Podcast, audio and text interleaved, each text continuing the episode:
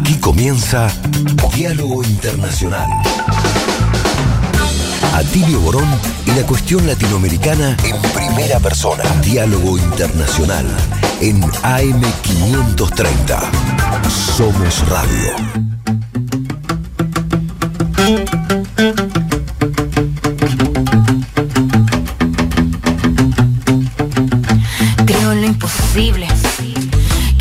Locura más cuerda es buscar cómo ser libre. Creo en lo imposible.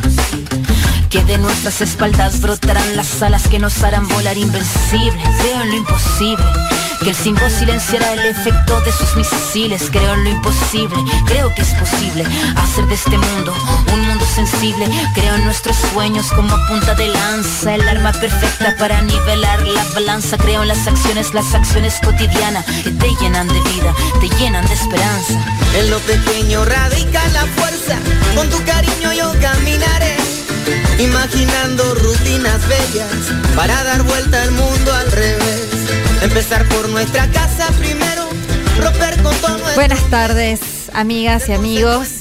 Aquí estamos una vez más en Diálogo Internacional, una mirada desde nuestra América, el programa de Atilio Borón, con Telma Luzzani, analista internacional, con Marcelo Rodríguez, profesor de la Universidad Nacional de Avellaneda y de la Universidad Nacional de Lanús, con Federico Montero, director del Observatorio del Sur Global, y quien les habla, Paula Klachko, también profesora de la UNDAV y de la UNPAS y coordinadora del capítulo argentino de la Red Intelectuales y Artistas en Defensa de la Humanidad, y Atilio, que nunca necesita mucha presentación porque es el rockstar de la política, de la intelectualidad comprometida con el pueblo. Ya sé, me mira con carita de que no le gusta que le digamos estas cosas así, pero lo es, lo es. Sabe que, sabes que lo sos, querido Atilio, por eso la gente te escucha en este programa. ¿Cómo estás? Sigamos, sigamos. Bien, bien, estoy bien. Eh, ya repuesto, tuve algunos pequeños inconvenientes, como ustedes saben. eh, este, pero no, bien, bien, contento y feliz además porque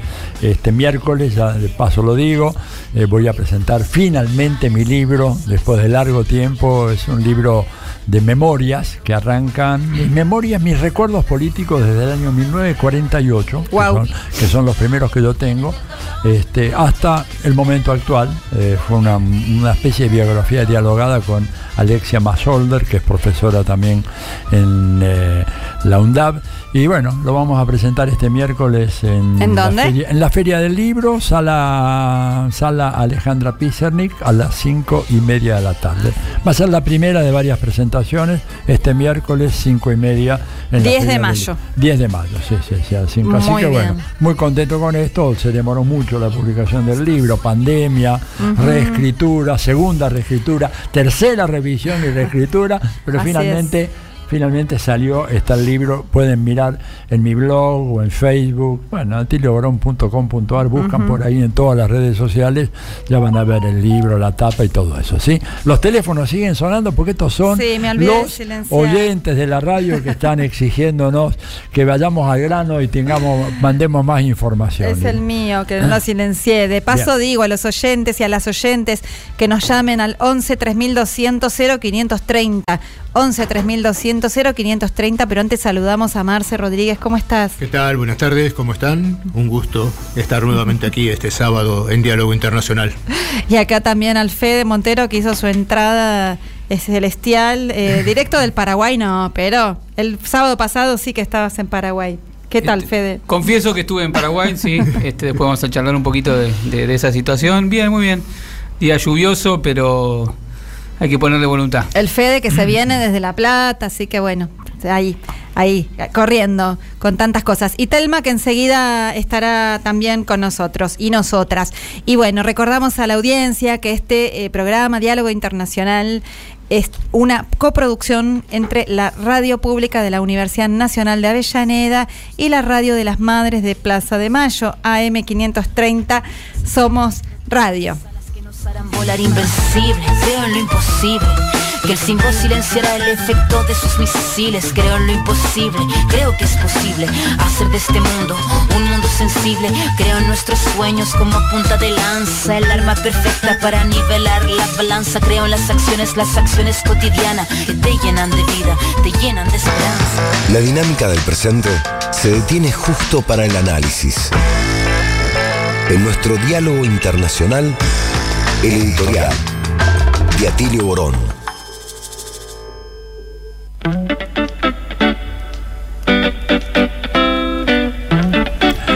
Hola. Bueno, el editorial de hoy, eh, la verdad que no lo tenía pensado, tenía Ajá. pensado hablar de otros temas, pero de repente ha habido un par de noticias que me han sorprendido, de manera ingrata, debo decir, y es la pasividad del gobierno de Gabriel Boric ante una elección fundamental que se eh, va a realizar el día de mañana para tratar de ver si se arma, ¿verdad?, esta especie de mini convención constitucional que va a revisar la propuesta que le hizo un grupo de expertos que ni, ni quieran imaginarse qué clase de expertos son esos y qué orientación ideológica tienen, ¿verdad? Y ante la cual el gobierno de Boric ha decidido prácticamente no hacer nada, no hacer una una campaña de promoción, el voto es obligatorio, ¿no es cierto? O sea que se teme que haya un resultado catastrófico que le otorgue a ese órgano eh, la mayoría de los dos tercios a los dos partidos de la derecha, el Partido Republicano y el Partido de la Gente. Vamos a tener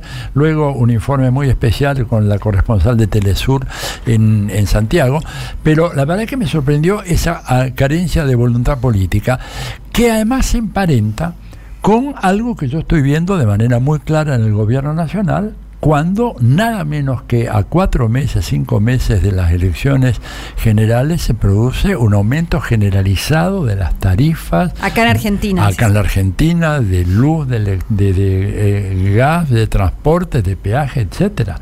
Lo cual configura en un contexto como este, en donde tenemos un problema gravísimo de concentración de los del ingreso, y ni, ni hablemos de la riqueza, de los ingresos, de una manera bestial, en víspera de un proceso electoral que ya viene muy complicado y que esta decisión, junto con la de Boric, parecería indicar un fenómeno que en la historia de la filosofía política ha sido considerado una terrible anomalía y la causa del derrumbe de gobiernos, sean repúblicas o monarquías, que es la falta de una voluntad de poder por parte de las autoridades. Y yo creo que ese es un tema que comienza a aparecer comienza a aparecer como una constante en algunos gobiernos progresistas en este segundo ciclo que también hemos venido examinando acá en el programa y sobre el cual estará nuestro libro, digo el libro con Paula que hemos escrito sobre ese tema, ¿verdad? Comienza a aparecer como un déficit que eh, socava las posibilidades de que esos procesos vayan adelante. A mí les confieso, y con esto termino, la decisión del gobierno argentino como la decisión del gobierno de Chile me parece que son decisiones suicidas. Y habría que ver cuáles son las razones, las motivaciones, las fundamentaciones por las cuales se incurre en este tipo de conducta. Y yo espero, claramente, ya para el caso de Chile el asunto está cerrado, pero espero que en el caso de la Argentina haya, ¿verdad?, un despertar inminente y vigoroso que revierta esta tendencia, porque con esa tendencia funcionando así como está, estamos realmente condenados a sufrir una aplastante derrota y a tener que enfrentarnos a uno de los dos gobiernos de derecha que asoman como candidatos ¿eh? para la sucesión presidencial en octubre.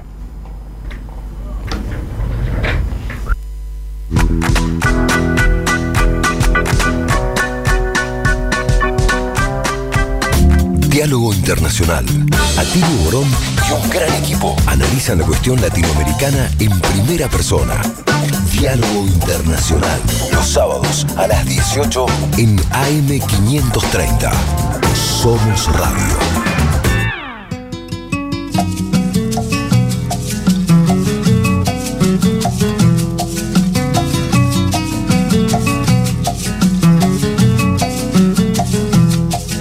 Canto porque el presente no es pena ni es de llanto. Por eso es que cuando canto, canto lo que el pueblo siente. Soy del pueblo, pueblo soy. Y a donde me lleve el pueblo voy.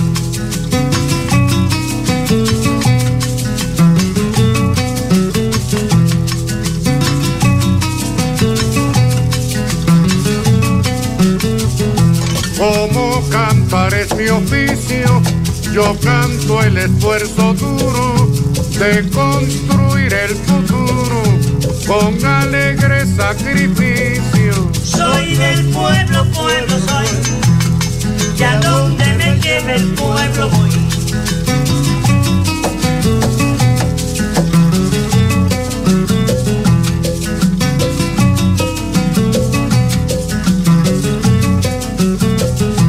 Por el pueblo voy pasando y oyendo su sentimiento, lo recojo y al momento se lo devuelvo cantando. Soy del pueblo, pueblo soy.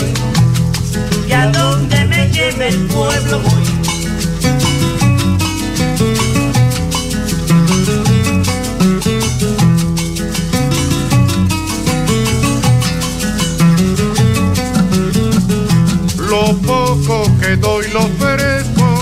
Con alegría y encanto.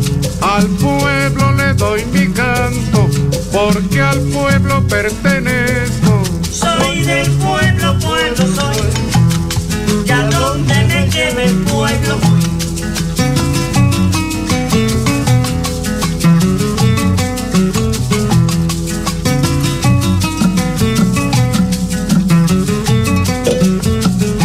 Con alegría que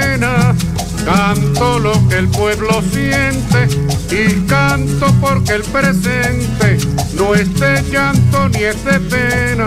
Soy del pueblo, pueblo soy. Y a donde me lleve el pueblo voy.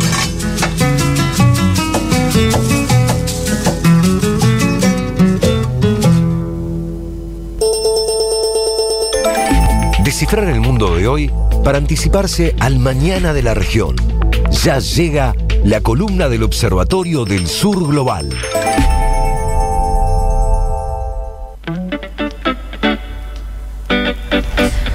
Bueno, estamos con Federico Montero y su columna. Bueno, para comentar un poquito lo que fueron las elecciones presidenciales en Paraguay, estuvimos cubriendo ese, ese- ese proceso electoral.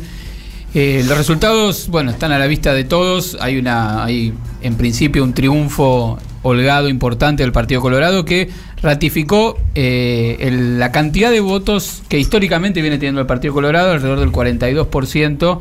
Eh, Luego quedó en un segundo lugar, bastante más lejos de lo esperado, la concertación eh, con Efraín Alegre a, la cabeza. Y la gran sorpresa fue la elección que tuvo Paraguayo Cubas, alias Payo Cubas, llegando al orden del 23% de los votos, lo cual representó en algún sentido lo veníamos viendo, hablamos de ello, un, voto, si se quiere, de canalizar el descontento político en este tipo de figuras que vienen a plantear ya no una discusión en los términos de solamente programático, sino una impugnación al sistema político como tal, pero desde una perspectiva eh, bastante cuestionable en cuanto a los contenidos de su discurso, en cuanto a sus prácticas, incluso en cuanto a la integración de las listas de muchos de quienes fueron electos por parte de, de- las listas de, de Cruzada Nacional, que es el nombre del partido, algunos de ellos eh, procesados por eh, crímenes comunes eh, y otras características. Antes de entrar en la impugnación de las elecciones como tal,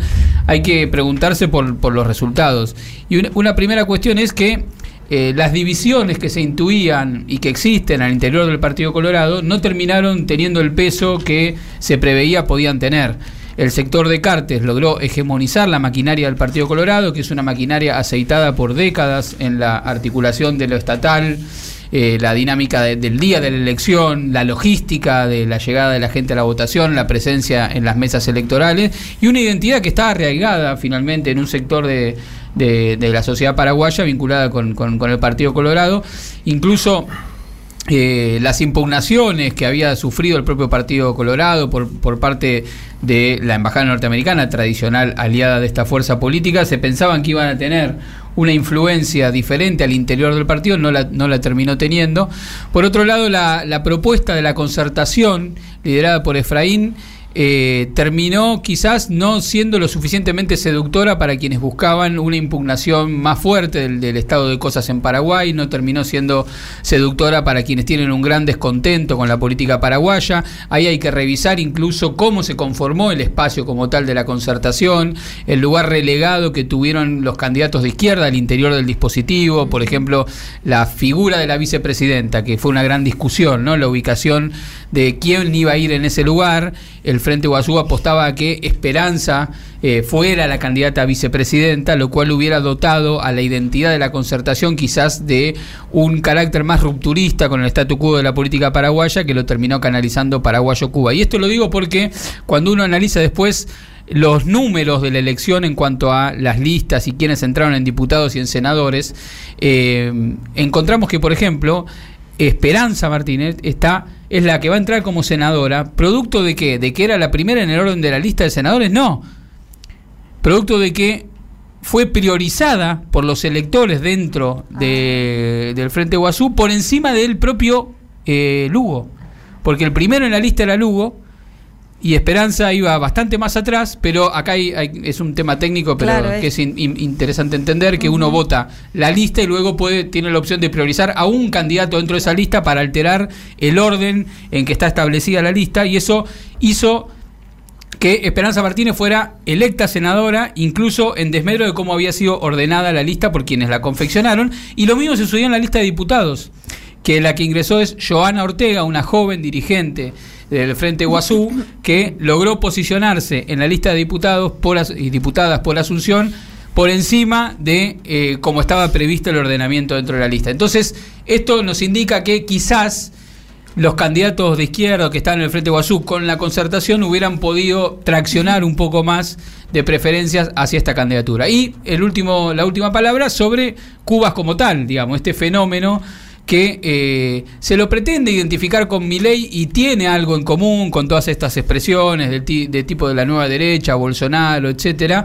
Pero eh, cuando uno estaba allá y conversaba con la gente, tiene un arraigo mucho más popular, este, vinculado incluso con la identidad nacional paraguaya que es lo que ha logrado Milei. Los dos logran una identificación, los dos, vamos a ponerlo así, expresan lo mismo, ¿no? Expresan este descontento con la política tradicional, con una agenda más bien retrógrada en términos de derechos civiles, de derechos sociales, eh, un impulso por la salida facilista tipo mano dura, etcétera. Pero el contenido de lo que decía Cubas era mucho más nacionalista, si se quiere, que el contenido de lo que expresa Milei, que es mucho más liberal en cuanto al tipo de, de propuestas. Si es que hay que prestarle atención a las propuestas y, luego en cuanto a el tipo de identidad que recrea, y bueno, recrea un, una conexión con un mundo popular en Paraguay que evidentemente la política tradicional, los dos partidos que se presentaron como pretendiendo polarizar la elección, no, lograron conectar del todo con eso, incluso conectó más el propio Partido Colorado que la concertación con ese mundo de lo popular que está medio por fuera de la, de régimen salarial formalizado en Paraguay, que está un poco por fuera de los circuitos de la economía más, más formalizada, incluso de los marcos de sociabilización este, más, más estabilizado y está dentro de un, de un, mundo de informalidad que en, el, que en el caso de Paraguay, por su historia, este, por la matriz económica que tiene y sobre todo por los efectos que ha tenido el negocio de la soja, que ha sido muy grande en los últimos años en Paraguay, es creciente esa masa de, de la sociedad y que busca una representación que la encontró ocasionalmente en Payo Cubas. Mm. Bueno, hasta ahí los resultados. El capítulo 2 es que eh, en la tarde del lunes, eh, Payo Cubas sa salió a desconocer los resultados electorales, eso generó una movilización de eh, sus simpatizantes que logró rodear el edificio del Tribunal Supremo de Justicia Electoral de, de Paraguay pidiendo... El, no está claro bien qué piden, desconociendo las elecciones, pidiendo alguna forma de recuento.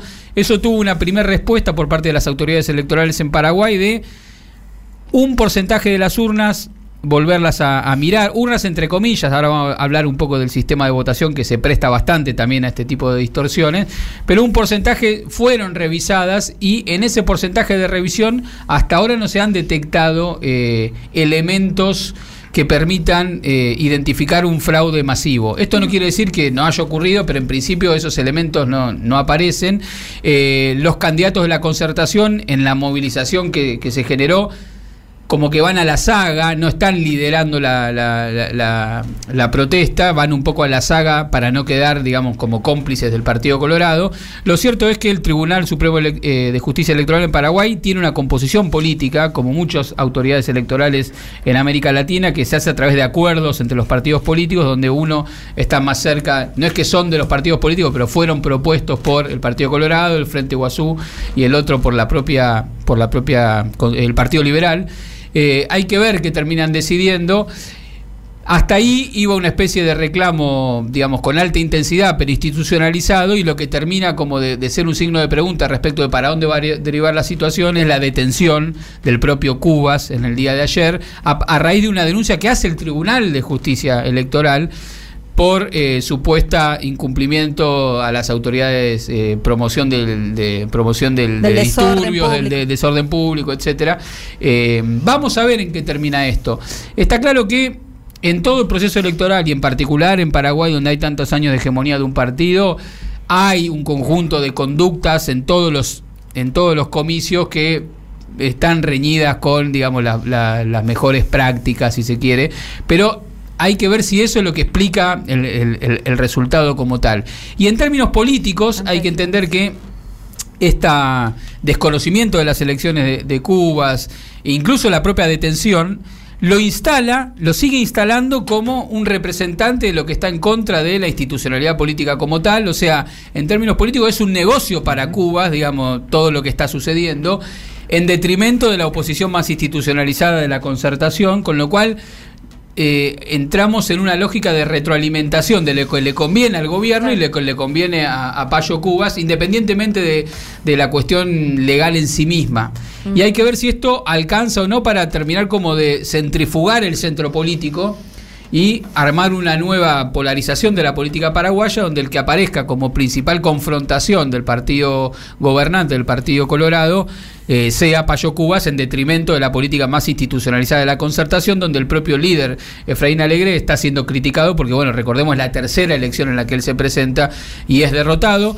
Una gran crisis para la izquierda también, producto de no haber podido tener una estrategia unificada en cuanto a las elecciones a, a presidente, pero también una oportunidad ahí latente porque, bueno, hay, una, hay un conjunto de personas que están siguiendo a Cuba porque no hubo tampoco otra política clara que los convoque desde otro lugar, entonces también hay un signo de pregunta respecto de las posibilidades que la izquierda en Paraguay pueda tener una nueva estrategia, incluso que implique también una transición respecto al liderazgo del propio Lugo, este, que además está en condiciones de salud delicadas como para poder encarar lo que representa hoy eh, este complejo panorama electoral en Paraguay. Y bueno, y una última cuestión que es un- una, una pregunta, un signo de pregunta, que es qué nos, qué nos deja en la Argentina, digamos, esta, esta situación, que tenemos una derecha que ha tenido una estrategia clara, digamos, en este caso desde el gobierno, eh, alineada con el principal empresario del país, que aún con sus tensiones con el gobierno norteamericano logró legitimar su rol. De hecho, cuando, cuando se anuncia el triunfo de, de Juan Pipeña, de, de- Santi. eh, Santi Peña. Siempre le decís Juanpi. este, sí, siempre digo Juanpi. Un saludo para Juanpi. Sí, nuestro- Juanpi Fierro. nuestro- Por nuestro- favor, no tiene nada que ver. eh, le agradece primero a su presidente, que es el presidente del Partido Colorado, que es Acarte, que estaba ahí en el centro de la escena, como diciendo, me quisieron matar, me quisieron sacar, me hicieron renunciar a sus empresas, pero acá estoy parado, digamos. Entonces, también es una pregunta respecto de qué significó esta política de la embajada norteamericana respecto del mismo, digamos, una especie de reseteo del juego político, rediscusión de los términos, pero no tirotearlo a fondo, uno podría pensar, bueno, hay que ver cómo, cómo sigue para adelante.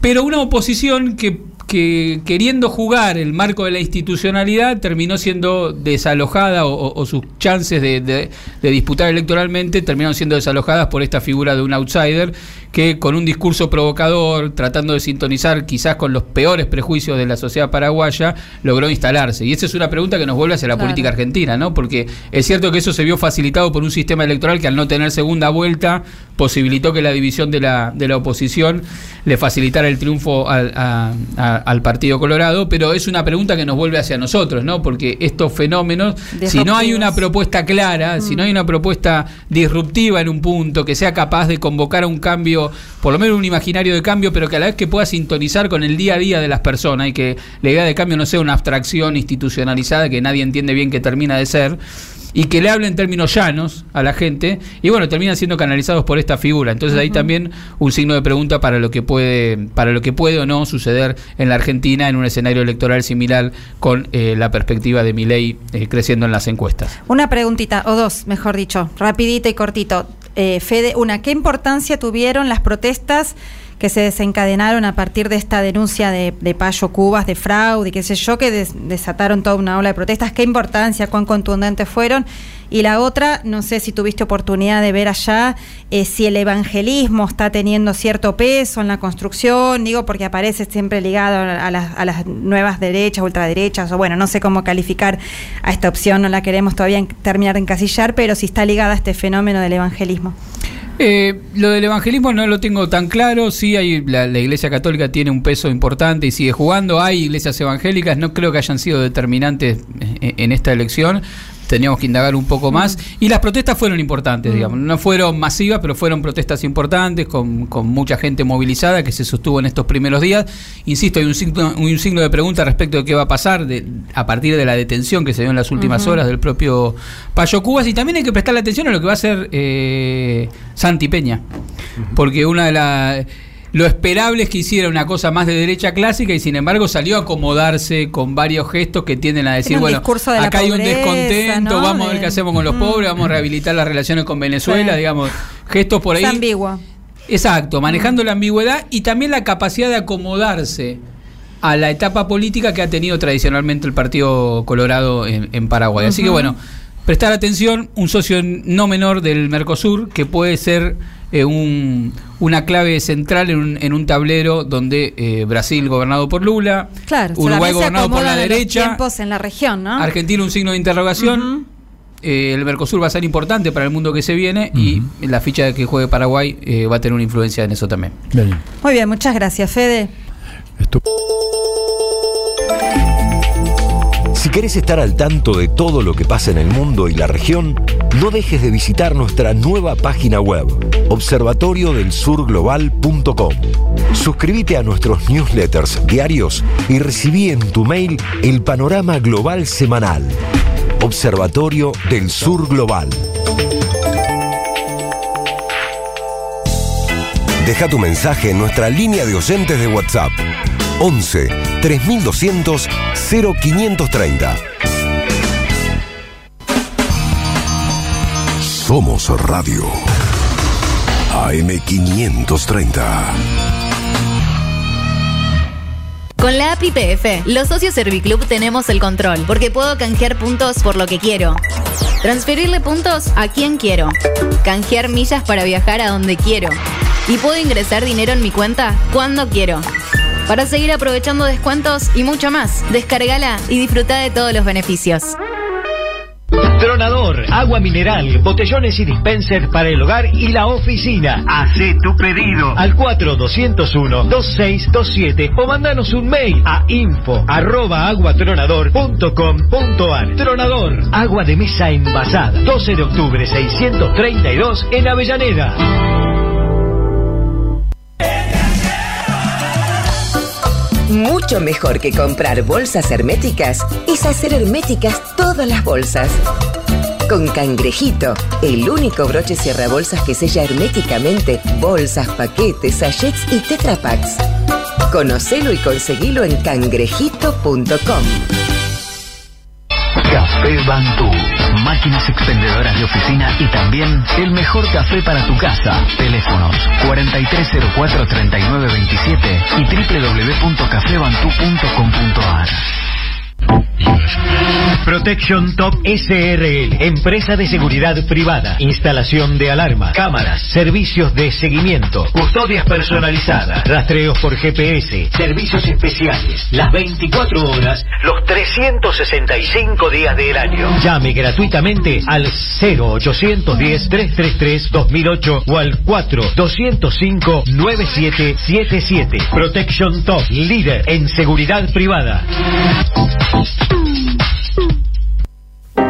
AM530. AM530. porque la radio es comunicación, es imaginación, es educación. No hay nada que eduque más que una radio, no hay nada más que te haga imaginar cosas que una radio. Cuando uno es chiquito y escucha por primera vez la radio, te imaginas cualquier cosa, es impresionante. Te armas un teatro. AM530, la radio de las madres de Plaza de Mayo. Diálogo Internacional. Con Atilio Borón. Identidad y protagonistas.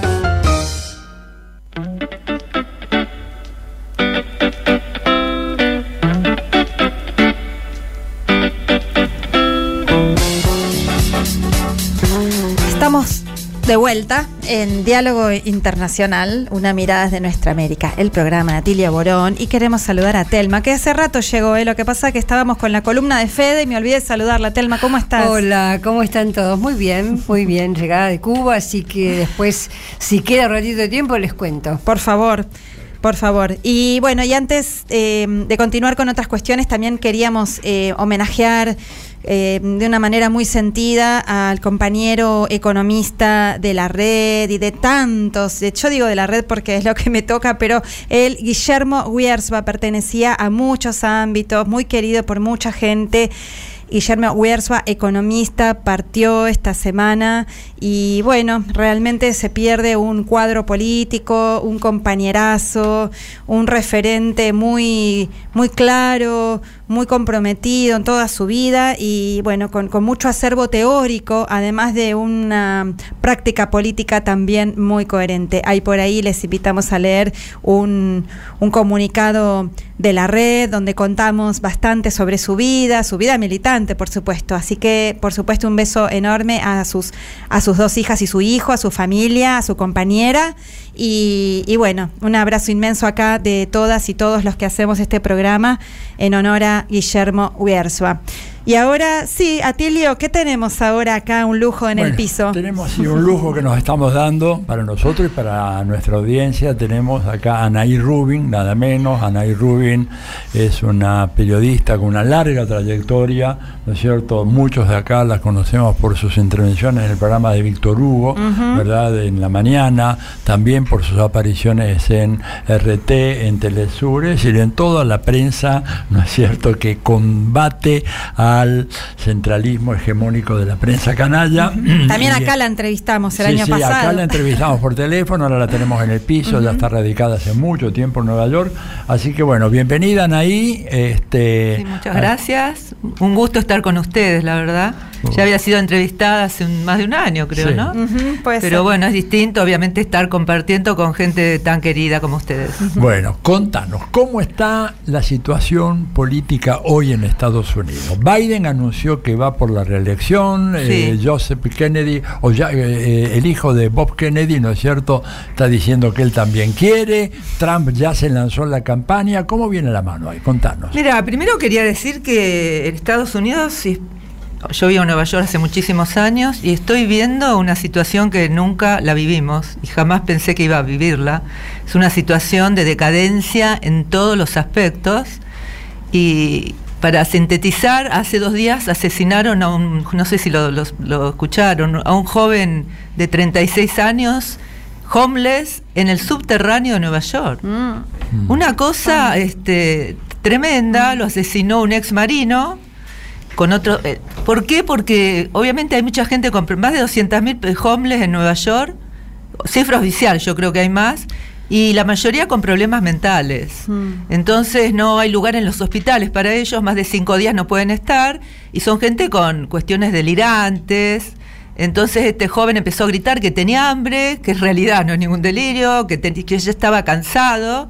Y bueno, esta persona, el ex marino, lo estranguló y lo asesinó adelante de la mirada.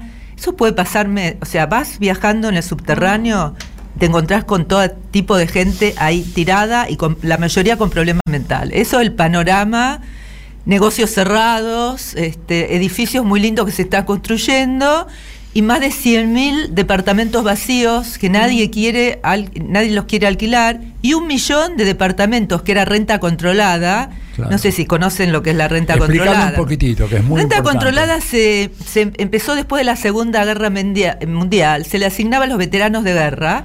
Son, lo- son edificios, se llaman proyectos.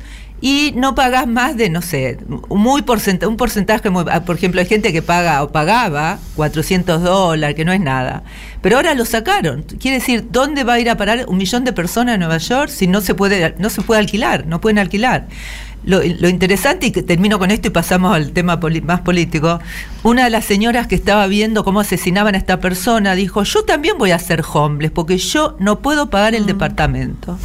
O sea, eso es la, una metáfora de lo que está pasando en la ciudad más rica de Estados Unidos y del mundo, ¿no?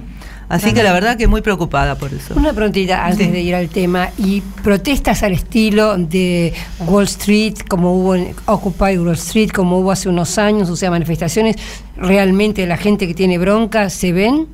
Lo que pasa que primero que nadie te lo muestra y después hay, por ejemplo, hay huelga, uno de los sindicatos más fuertes es el, el 1199, que es el sindicato de gente que trabaja en hospitales. Han hecho, inclusive en medio de la pandemia, las, primeras que salieron a protestar eran las enfermeras que no tenían un uniforme para ponerse, ponían bolsas negras. Este, no hay mucha. Es una es muy interesante. Yo creo que la sociedad, en vez de explotar, implota. ¿Y qué pasa? Usa drogas, usa alcohol y se maltrata a sí mismo. Entonces, pero algunos sindicatos hacen huelga, pero es muy difícil que veas gente protestando como acá todo el tiempo. Es muy difícil, la verdad. Ya. Bien, decime, ¿y el panorama electoral cómo comienza a perfilarse ahora? Bueno, hace 10 días, este, la verdad que yo no pensaba que iba a pasar, el actual presidente, este, Joe Biden, dijo que él se va a reelegir junto con la, la presidenta Kamala Harris. La verdad que es, es bastante extraño. Hicieron una encuesta y la may- más del 45% de los neoyorquinos dijeron que ellos no estaban de acuerdo, que es una persona muy grande. Pero nadie, la gente no comenta mucho que a pesar de ser grande, tiene problemas neurológicos. O sea, nadie dice exactamente el diagnóstico, lo más probable es que sea demencia. Este, ahora, ¿por qué lo eligen de nuevo? ¿Se reeligen? No- obviamente no es una decisión de él. Eh, la, ot- la otra tema interesante, como decís, este, Atilio, una de las personas interesadas, el hijo de Kennedy, pero el problema es que en Estados Unidos no es presidente el que quiere, sino el que tiene muchos millones de dólares y el que tiene la ayuda de lo que se llaman los PAC, son agrupaciones que se juntan y reciben fondos de millonarios y multimillonarios y después los depositan en candidatos que respondan después a ellos para distintos tipos de negocios. ¿no? Esos son los comités de acción política. Hay comité ¿no? de acción política, ¿sabes? Se llama PAC, en inglés PAC. Political Action Sí, Committee. pero por eso es muy difícil que alguien como Kennedy, que es un tipo ideológicamente bastante dentro del Partido Demócrata, progresista, digamos, este, yo recuerdo que él se hizo muy conocido cuando el, el comandante Chávez fue, lo llevaron al sur del Bronx para que vea cómo viva la gente, y ahí la gente decía que no tiene para calefaccionarse, entonces Chávez empezó a ayudar y en una, en una organización que estaba Kennedy. Entonces es un tipo para lo que se llama ya bastante progresista, digamos de izquierda.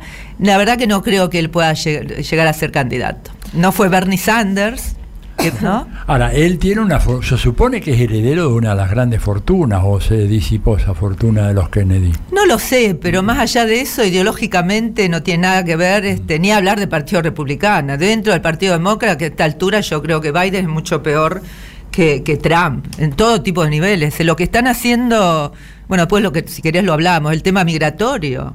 Lo que están haciendo con el tema migratorio no lo hizo absolutamente nadie.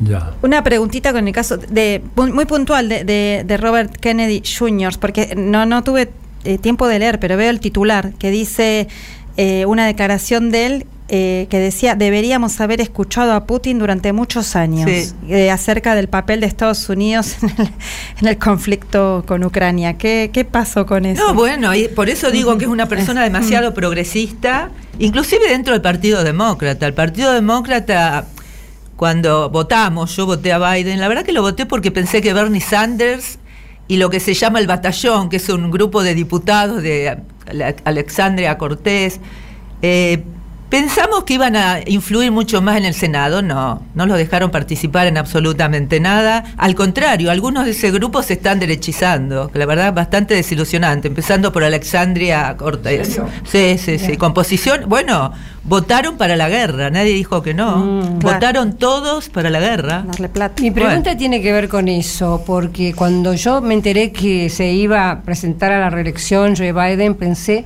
¿cuánto tiene que ver la guerra en Ucrania con esa decisión? digamos, pensar ser, que se puede dominar, eh, que se puede eh, subyugar a Rusia, da votos, eh, tiene que ver, al- eh, digamos, lo que está pasando en Ucrania. Puede ser, eso? la verdad que yo no tengo, sinceramente, una. A mí me llamó mucho la atención porque es una, una persona que no sé, por lo que uno ve, el deterioro que va sufriendo, no sé hasta que él, hasta dónde puede llegar. Ahora, ¿por qué él? Y por qué, porque no es el único candidato, supongo. Pero bueno, evidentemente el tema sí, el tema de la cantidad. Hay algunos, algunos senadores, e inclusive republicanos, que la verdad que estoy muy asombrada, que están diciendo que dejen de mandar tanto dinero a Ucrania. ¿Qué va a pasar? Porque la verdad, eh, obviamente no soy economista, pero sí sé que el dólar está valiendo casi nada. Y que cuando vas a, a comprar comida, no estamos hablando de lujos, pagas el doble que hace un año, el doble justo. ¿eh?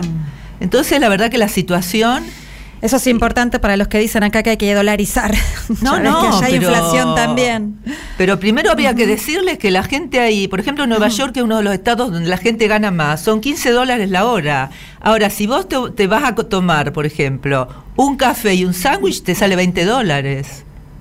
En un lugar más o menos, ¿eh? entonces... ¿A cómo está el galón de gasolina? Que era un, un- Mira, no, sé- no estoy muy segura, no sé si eran 6 dólares, la verdad que no lo no, no tengo muy claro, no lo sé. Pero sé que la gente, me acuerdo que hace muchos años mi hermana me vino a visitar y me dice, pero acá nadie habla en las conversaciones del tema económico. Y era verdad, porque más o menos uno tenía la vida. Ahora, la primera conversación, ¿cuánto gastaste en el supermercado? Y estamos hablando de gente clase media, profesional, ¿eh? Imagínense un trabajador o gente que, bueno, acaban de hace tres semanas sacar a 45 millones de personas los cupones de comida de emergencia que había dado Donald Trump. Que eran como 200 dólares, pero para una gente que no tiene nada, como es aceite, comprar, 45 millones de personas. Y, y acaban también, eh, hace dos semanas, van a retirar el Medicaid, que es la tarjeta de gobierno de salud. Un millón quinientas mil personas se van a quedar sin esa tarjeta. Eso es lo que estamos viviendo en Estados Unidos, Nueva York. Con un gobierno demócrata. Con un gobierno, bueno, y el tema, y además lo que el tema migratorio quiero contarlo porque acaban de, hace menos de una semana, acaban de decidir que las quieren, van a empezar a, están este, deportando gente, pero muchísima más que la que deportó Trump, pero algo, algo peor. Van a instalar en Latinoamérica, empezando por Guatemala y Colombia, centros, no embajadas aparte, que si alguien, un campesino, alguien pobre, quiere ir a Estados Unidos, va a ir a pedir una visa o un, certificado especial. ¿Alguien se imagina que le van a dar? No le van a dar a nadie. Pero después Blinken dijo que tengan mucho cuidado porque los que lleguen a la frontera con México van a sufrir, no solamente que van a ser detenidos, sino van a tener severas penas. Es una, pero, o sea, nunca, yo nunca escuché una cosa así. No, se los detenía, se los, eh, a veces se los enjaulaba, ¿no? Este, En los años de Trump, pero que le iban a poner una penalidad, ¿no? bueno, bueno, lo que pasa que también, bueno, un tema tra- tendría que estar muchas horas, pero acordemos que las cárceles para inmigrantes son privadas. Ajá. Tienen contratos de 30.000 camas por año. Y además, todo, desde el momento que detienen a los inmigrantes, todo. O sea que es un uniforme- negocio. Es un negocio y flor de negocio. Bueno, pero todo el sistema carcelario, en su gran mayoría, digo, este, no solamente para los inmigrantes, está en manos privadas. Sí, no, es verdad, pero, eh, pero específicamente para inmigrantes. Por eso tienen que detener gente.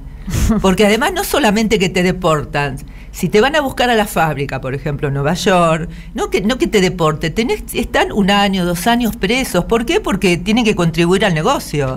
Desde el momento que les ponen la- las cadenas, o no sé cómo se llaman, en, los brazos. Las Exacto.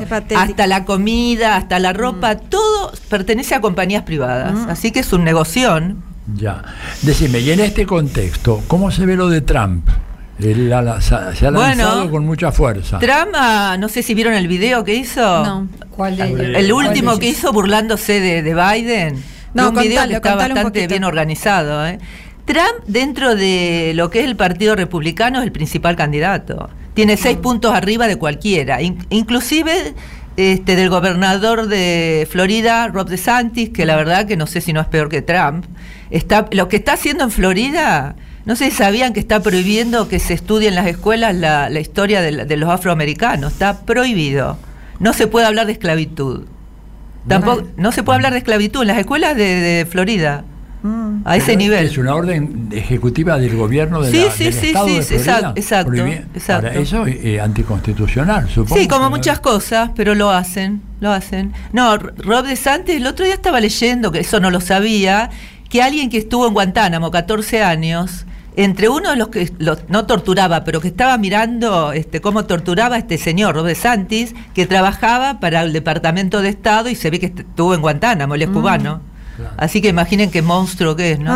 Bueno, de hecho yo diría que una diferencia entre Trump y DeSantis es que DeSantis es un empleado, ¿no es cierto?, de la mafia anticastrista que está en, en Florida, mientras que Trump tiene, bueno, recoge esas preocupaciones o esos intereses, pero tiene un margen de acción propio.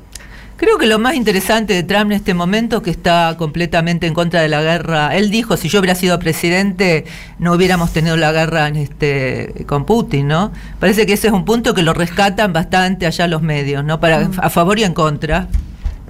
Una cosa también curiosa, hablando de videos de Trump, circuló acá hará un par de semanas una entrevista donde él habla de la desdolarización. Justamente coincidió con la visita de Lula a China y Lula había dicho esos días que por qué había que pagar en dólares, que se podía, cualquier país libre podía pagar en la moneda que quisiera, en yuan, en, en reales o lo que fuera. Y entonces Donald Trump parece realista y te digo hasta sensato porque le dice al, pe- al periodista ustedes se dan cuenta que estamos perdiendo el dólar nuestro dólar está perdiendo eh, la vigencia mundial y si se pierde la vigencia mundial es como él dice esto perder una guerra mundial y me remito a Marco Rubio, que también dijo algo parecido, en el sentido, si perdemos el poder del dólar, perdemos la posibilidad de sancionar Sí, sí, sí, y de coaccionar al resto del mundo. Sí, Trump, este, obviamente no. Nadie va a, de- a defender a Trump, pero quiero decir que cuando él empezó la presidencia, ¿se acuerdan que él estaba en contra de Naciones Unidas, de la de, de OTAN, de estos todos estos organismos y lo sigue sosteniendo? Lo sigue- si uno lo escucha, claro, después de cuatro años de- del gobierno nefasto de Biden, este, creo que tiene algunas cosas coherentes y la, la gente lo sigue, recordemos que lo votaron 20 75 millones de norteamericanos, el presidente más votado dentro de la historia de los republicanos. Y yo creo que el problema es que, bueno, que él está, le están poniendo todo tipo de trabas en los juzgados, ¿no? Así que bueno, vamos a ver si le permiten este, presentarse, pero si no se lo permiten, yo creo que va a haber mucha gente que va a salir a la calle. Eso es lo que me parece. Sí, Anaí, ¿qué tal? Estoy acá. Eh, sí, acá, atrás tuyo. ¿Me puedo dar vuelta o no? Sí, cómo no. ¿Qué tal? Hola. No, lo que vos nos estás contando demuestra que una crisis interna que hay en los Estados Unidos, que nosotros intentamos seguirla constantemente, pero que es mucho más profunda de lo que nos podemos enterar aquí en Argentina, ¿no?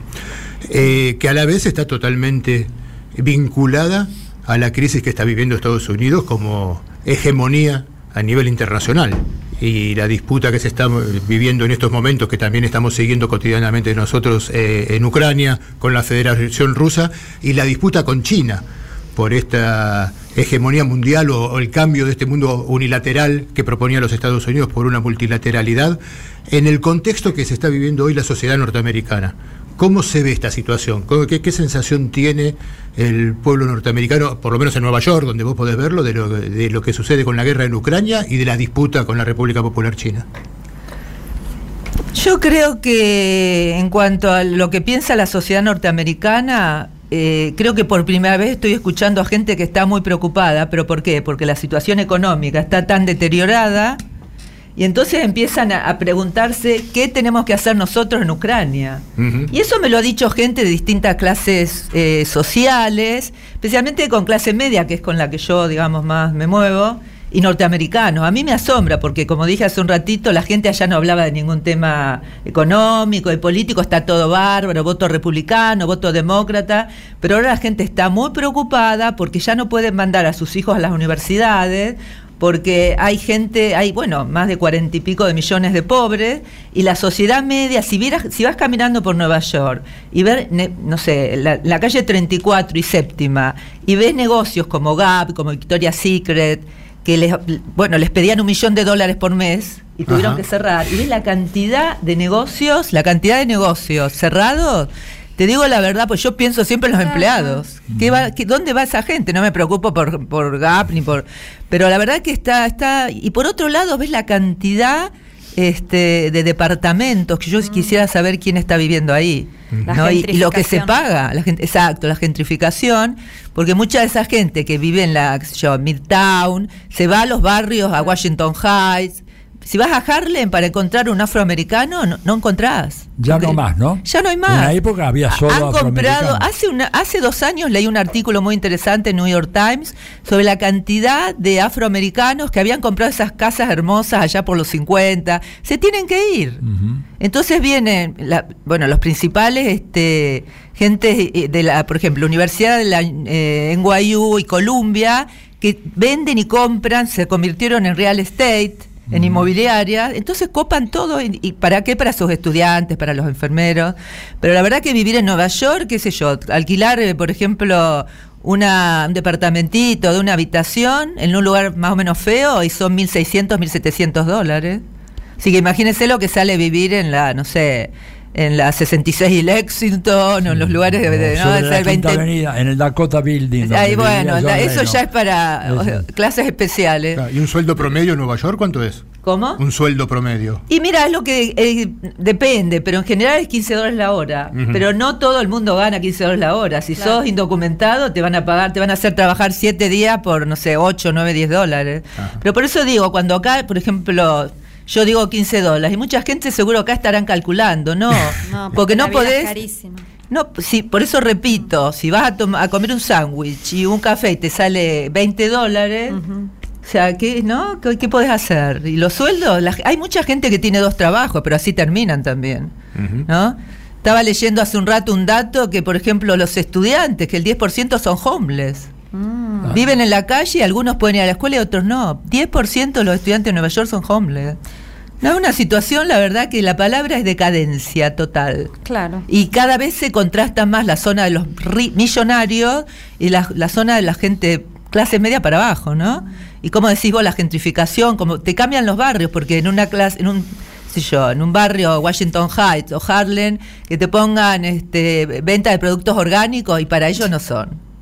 La gente esa no puede comprar cosas orgánicas, Vos no compra que- lo que puede. Por ejemplo, algunas estadísticas sobre el salario medio, ¿no es cierto? En, en los Estados Unidos te dan, por ejemplo, para el año 2022, o sea, el año pasado, unos 55 mil dólares por año. Ese es el salario medio, al cual tenés que aplicarle luego eh, la deducción del, del impuesto. los taxes, claro. la- la- los famosos taxes, ¿no es cierto? El IRS, este, que puede llegar a ser muy significativo. Y, y la matrícula, para una universidad de primera línea, te está costando 70 mil dólares al año promedio para Stanford, Yale, Harvard, Chicago, etcétera. Con lo cual, la clase media que siempre eh, pudo mandar a sus dos hijos, pensando en la familia tipo los Estados Unidos, a la universidad, hoy en día ese camino está absolutamente cerrado para ellos. Bueno, mira, yo me, da- me voy a poner mi ejemplo.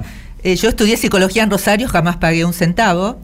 Cuando fui a Nueva York y por años me, me- me consideraron mi título como máster en psicología y pude trabajar. Hasta el año 2000 que dijeron el que no tiene un título de acá se tiene que ir. Ah. Entonces tuvimos que ir a NYU, que es una de las universidades más caras, a estudiar trabajo social, que era lo más accesible, y son, en ese momento que estudié yo, 68 mil dólares. 78 mil. 68 mil. 68 Y es impagable. No, claro. Y hay un movimiento, que eso es interesante, de un millón de chicos y chicas en todo Estados Unidos que dicen que no pueden pagar. No pueden pagar. Y Biden, bueno, por el tema de la pandemia, entonces dijo que, bueno, que, na- que no paguen hasta ahora. Pero ¿quién iba a rebajar entre 10 mil y 20 mil dólares? ¿Sabe quién está ahora decidiendo? La corte, que es mayoría republicana. Así que creo que no vamos a tener posibilidades. Estamos con Anaí Rubín, ella es periodista, colega, como comentaba Tilio, la escuchamos muy frecuentemente, casi todos los días con Víctor Hugo Morales en su programa.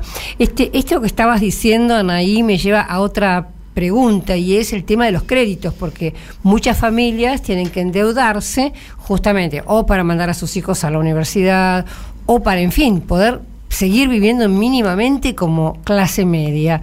Y está, por lo que tengo entendido, complejo ese tema de las deudas. Son muy altas y la gente se está asfixiando.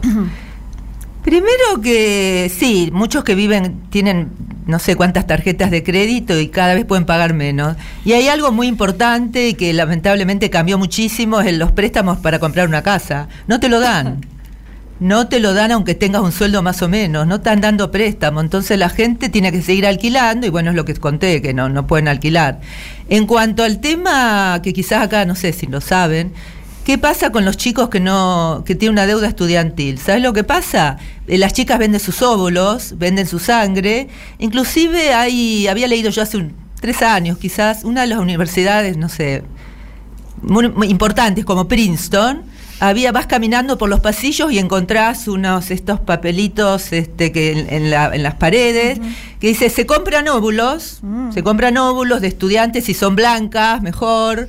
Y si tienen un, un, eh, por ejemplo, un puntaje, hasta puntajes. Ay, Dios. Puntajes en las universidades. Bueno, venden óvulos, pero después hay casos de chicas que vendieron demasiado y tuvieron problemas gravísimos. Mm. Por- venden sangre. Bueno. Qué decadencia. Esa Hay es la un- palabra, Hay decadencia. un libro de Elena Villar, creo que lo, lo, lo ubicás, es- Esclavos Sí, Unidos. sí, no lo leí, pero la conozco por RT, la conozco muy Sí, bien, Elena. muy bueno, Muy Esclavos buena, Unidos. Muy buena. Es, es un trabajo. Y la verdad que pone, no como otras personas, personajes que trabajaban en RT, como la señorita Ina, Ajá. que salió este, hablando muy mal de sus compañeros. Pero Elena es una flor de periodista y flor de tipa y pone el cuerpo y todos los que trabajan en RT porque han tenido no pocas consecuencias. Mira. Sí, el, el libro se llama Esclavos Unidos. Sí, sí, si sí, cuenta, bueno, exacto, exacto, habla de lo que pasa. Una, pre- ¿sí? Claro. Una pregunta, eh, Anaí. Respecto, más allá de toda la, la- la cuestión de los, de los medios y toda la, la- la manipulación que sabemos que obviamente existe, ¿existe algún nivel de politización en alguna parte entre las y los trabajadores o algunos sectores de, de las capas medias? Eh, digo, se habla, por ejemplo, estos temas que hablamos antes, que se hablan bastante en el, en el mundo, eh, la desdolarización o, mismo la cuestión de la guerra, cómo impacta. Eh, hay una preocupación, el tema de los bloqueos que ejerce Estados Unidos sobre Cuba, Venezuela, otros países. ¿Existe eso eh, o, no hay debate? Mira, hay lo que sí me parece interesante que han surgido a, ra- bueno, a raíz de la guerra de Ucrania, este, que bueno, ya sabemos lo que pasó, que se, se excluye a un montón de, de periodistas, pero hay un grupo de periodistas independientes que la verdad que eso es, pero es un grupo muy chico. Eh, especialmente en Nueva York, bueno, se habla en algunas universidades, pero a nivel, digamos, gente común, lo que más se, lo que más se está hablando del problema económico. Yo Claro. creo que están hablando y empiezan a entender alguna cosa, la pre- se están preguntando. eh, ¿Qué pasa? ¿Por qué hay que mandar tanto dinero? Ahora, con el tema de Venezuela y de Cuba, la gente no, no, no sabe mucho y lo que sabe, la verdad, lo sabe mal porque Mm. las opiniones.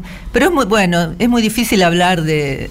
Y eso que Nueva York es el lugar más progresista, ¿no? Como Washington, con Boston. Imaginen los, los estados de Texas, de Florida, ¿no? Y lo más triste que hay muchos inmigrantes, este, he hablado con algunos de Nueva York que, que dicen, ¿por qué sigue llegando gente acá? Nosotros tenemos que pagar. Gente, son inmigrantes. Pero bueno, cuando tenés todos los medios, demos el ejemplo de Fox, ¿no? que expulsaron a, a Tucker Carlson, que la verdad que él nunca negó que es un periodista de derecha, pero tiene posiciones, empezando por el tema de, de estar en contra de la guerra, y gracias a él, porque entrevista a gente muy interesante, por ejemplo, creo que la- antes de que lo cortaran, que lo expulsaran, entrevistó a, a Kennedy. Y entrevista a gente que en otros lugares no lo vamos a ver. Y es el, perio- el show más escuchado era de, de todo Estados Unidos, cuatro millones y medio de personas. Sin embargo, bueno, Fox lo, lo tuvo, yo creo que lo obligaron a que lo eche. ¿no? ¿Eso No- por qué lo echaron? no sé, el otro día dijeron no sé qué cosa, ni me acuerdo de la estupidez que era. Lo echaron por la posición que tiene en contra de la guerra. Biden, en un discurso, eso no sé si lo vieron, un discurso de gala, él se rió porque estaba hablando de algo, y bueno, dice, ahora Tucker Carlson no va a poder más. Y la verdad me pareció nefasto Ah. que un presidente se ría porque echaron a un periodista. La verdad me pareció detestable. Este, yo creo que, que lo que pasa es que, claro, Fox lo, lo ve y lo escucha mucha gente. Entonces era periodista más escuchado y por eso, bueno, tuvieron que echarlo. Creo que estoy segura que, que lo, lo obligaron a que lo, lo echen. Pero él va a ser, Bueno, él iba a entrevistar a Putin. Claro.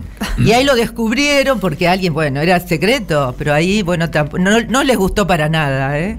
De- Decime una cosa, ¿y cómo, cómo está el tema de- del papel de las redes sociales? Eh, a ver, que te quiero preguntar, ¿sigue teniendo la televisión norteamericana una influencia muy grande en la conformación de las opiniones políticas o ha ido cediendo terreno ante el avance de las redes sociales y, y la- el metadato y la big data y toda esa historia? Yo creo que depende de la edad.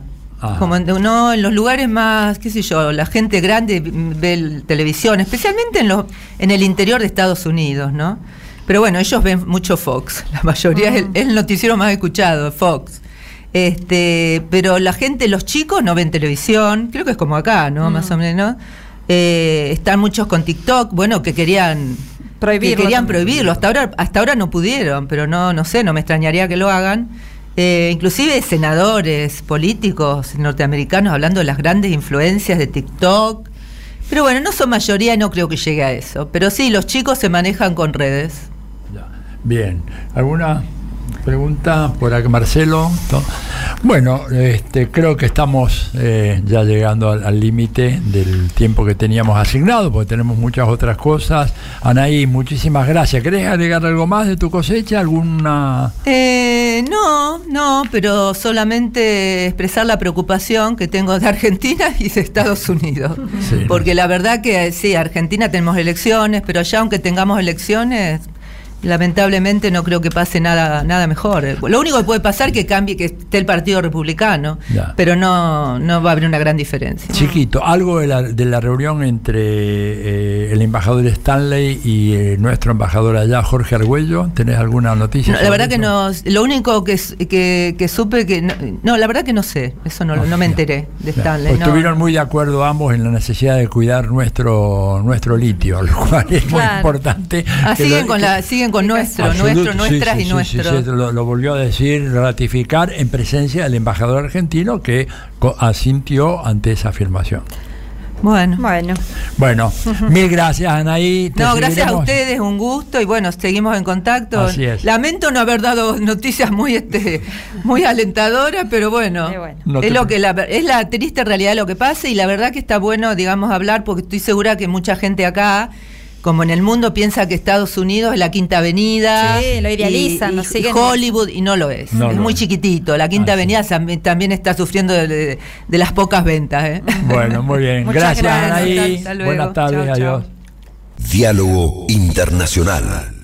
Tronador, agua mineral, botellones y dispensers para el hogar y la oficina. Hacé tu pedido al 4201-2627 o mandanos un mail a info arroba aguatronador.com.ar. Tronador, agua de mesa envasada. 12 de octubre 632 en Avellaneda. Somos Radio. AM530. En tiempo argentino resistimos para ampliar y defender derechos. Resistimos al poder concentrado. Resistimos gracias a nuestra comunidad. Construí un diario que te representa. Asociate. Forma parte de esta historia. A veces no alcanza con tener todo lo necesario para cuidarte, sino entender cómo contener en cualquier momento. Contener la pared llena de diplomas. A veces no alcanza para contener a pacientes llenos de preguntas. En OSDE, no nos conformamos solo con tener todo a tu servicio en toda la Argentina, porque lo más importante para nosotros es saber contener. OSDE 50 años, junto a vos, a lo largo de tu vida. Superintendencia de Servicios de Salud 0800 222 www.sssalud.gov.ar Registro Nacional de Obras Sociales 40800 Registro Nacional de Entidades de Medicina Prepaga número 1408 Tarifa SOS de Comuníquese al 0810 555 6733 Nuestra web o a contacto arroba osde.com.ar Café Bantú. Máquinas expendedoras de oficina y también el mejor café para tu casa. Teléfonos 4304-3927 y www.cafebantú.com.ar. Protection Top SRL, empresa de seguridad privada, instalación de alarma, cámaras, servicios de seguimiento, custodias personalizadas, rastreos por GPS, servicios especiales, las 24 horas, los 365 días del año. Llame gratuitamente al 0810-333-2008 o al 4-205-9777. Protection Top, líder en seguridad privada. Maxi Consumo es el supermercado mayorista que elegís y confías. Siempre trabajamos para darte lo mejor. Atención personalizada, el mejor surtido y variedad con todos los medios de pago. Maxi Consumo crece en todo el país, siempre junto a vos. AM530 Somos Radio. Buscamos la verdad siempre. Telma Luzani y el análisis del escenario mundial en diálogo internacional.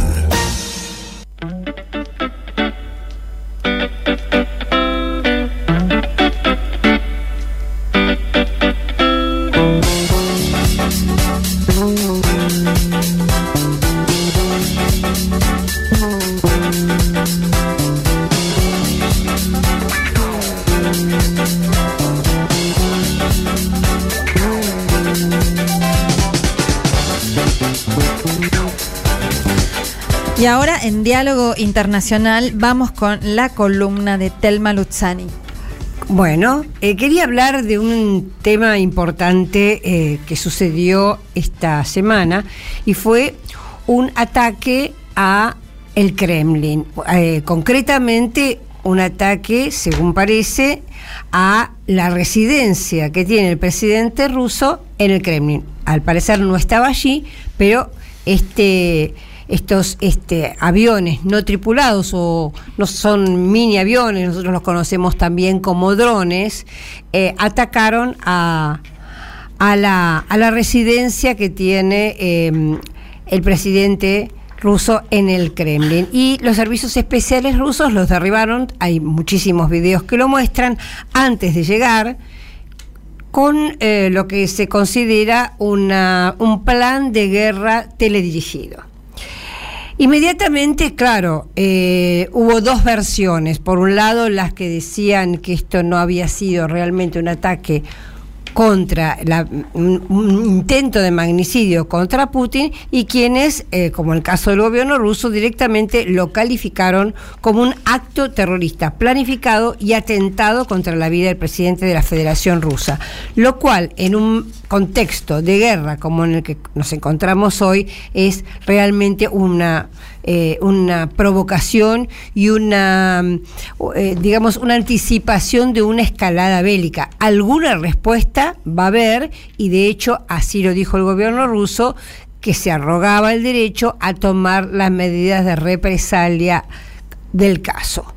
Esto, si, digamos, no, no sería, eh, ya de por sí es bastante grave, pero se ahonda más porque hoy hubo otro atentado el atentado de hoy es contra un escritor bastante conocido en Rusia, bloguero, tiene un blog eh, muy pro Putin, muy a favor de eh, Donetsk y Lugansk como repúblicas populares independientes o ahora eh, como parte de Rusia. Se llama Zahar Prilepin estaba circulando, el, gran parte del año vive en Donetsk, estaba circulando justamente en la autopista hacia Moscú, parece que eh, paró a tomar un café y mientras estaba tomando un café pusieron una bomba, se calcula que mm, de un alto tonelaje de dinamita en su auto. La cuestión es que el auto voló, las fotos son realmente impactantes, el cráter que dejó la bomba y el auto quedó totalmente destrozado. Él se salvó, pero murió el chofer que lo conducía. Ah, se salvó. Él se salvó, está con conmoción cerebral, con montones de, huesos quebrados, pero digo, está vivo. No se sabe cuánto tiempo más o si finalmente se va a, va a, a curarse. Pero de hecho, este nueva, este nuevo atentado es, creo que se suma a la anterior, siendo como era un militante desde el año 2014 a favor de la autodeterminación de las repúblicas de Donetsk y Lugansk y luego la decisión de unirse a Rusia. Era un militante y de hecho tenía un batallón propio digamos, nosotros lo llamamos paramilitares a eso, un batallón propio de voluntarios que participaba en la guerra de, que, de- de- en este momento de Ucrania, o como lo llaman los rusos, el, em, la operación espe- militar especial.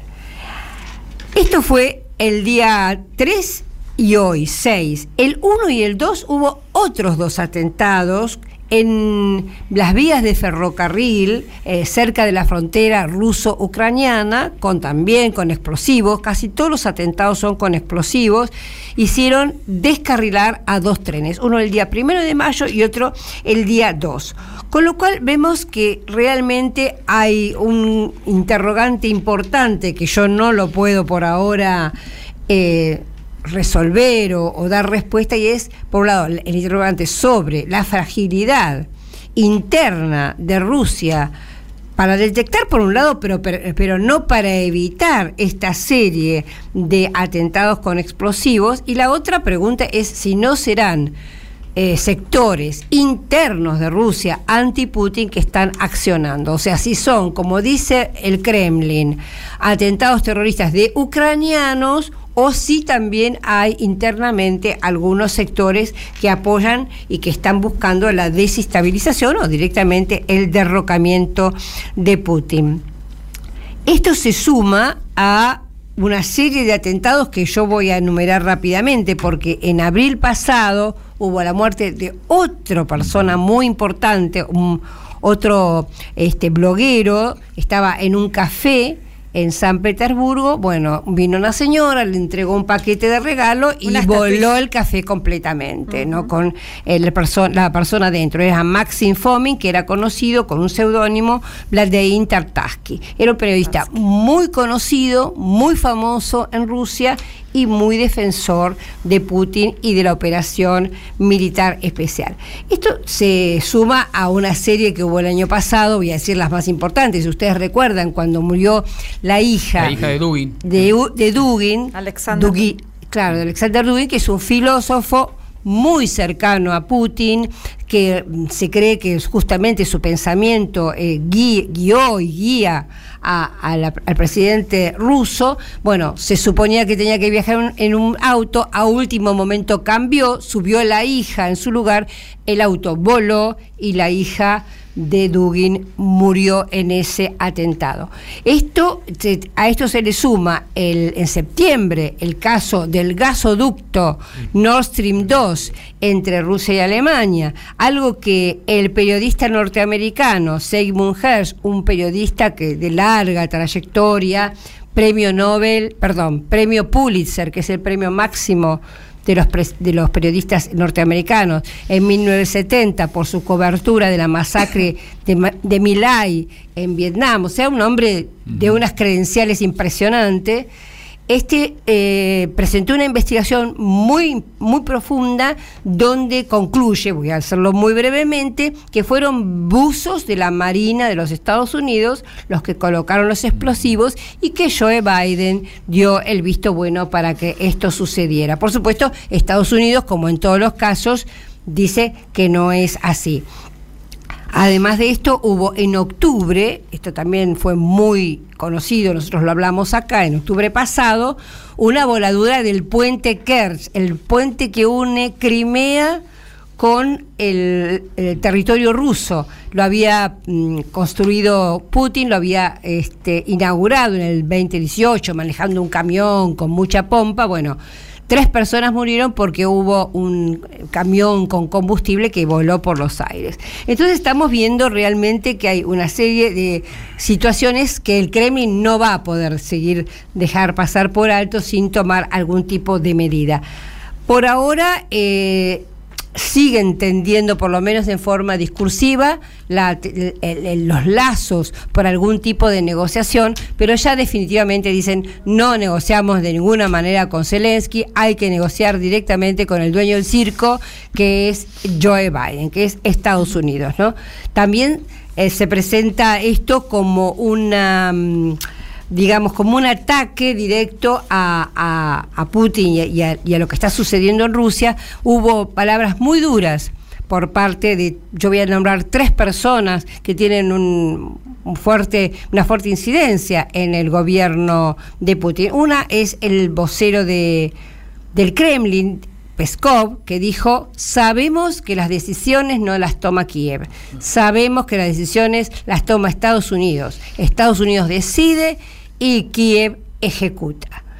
Esto, eh, después el que hace, creo, eh, más de halcón dentro del gobierno ruso, que es el expresidente y actual viceministro del Consejo de Seguridad, Dmitry Medvedev, que en general las declaraciones son tremendas, y en este caso habló de que este, en este atentado debía em, pagarse, digamos, con la eliminación física del presidente ucraniano Vladimir Zelensky. Así, con estas palabras, la eliminación física de Vladimir Zelensky. Y por último, María Zaharova, que ella es la directora de prensa de Cancillería, también eh, una, un comentario interesante. Dijo, Washington y la OTAN han creado una nueva célula terrorista internacional.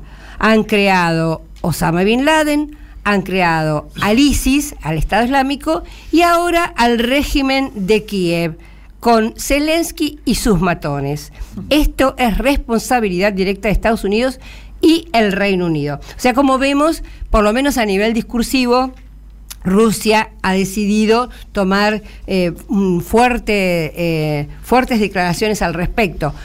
¿Qué pasa? Faltan tres días para el 9 de mayo, un día muy, muy importante para Rusia, porque es el día, yo recordaba, y es la imagen que todos tenemos, de aquel día en que el soldado eh, del ejército rojo pone la bandera soviética sobre el Reichstag en Berlín. Es decir, el día que finalmente Hitler es eh, derrotado. Entonces, este 9 de mayo es un día eh, importantísimo para los rusos que, recordemos, sacrificaron 26 millones de vidas en esa Segunda Guerra Mundial y también porque en los últimos años se ha intentado eh, dar otra lectura de lo que ha sido el el triunfador y cómo se ha peleado en esta Segunda Guerra. De hecho, a Putin no lo están invitando ya desde el 2019 en las, en las conmemoraciones de la Segunda Guerra. Entonces, una posibilidad, creo, es que después del desfile del 9 de mayo, que efectivamente se va a hacer igual, Putin parece que va a hablar igual en la Plaza Roja, es posible que después de esta fecha tan importante para los rusos haya algún tipo de respuesta que se refleje en la guerra de Ucrania. Muy interesante. Diálogo Internacional. Hasta las 20 en AM530. Somos Radio.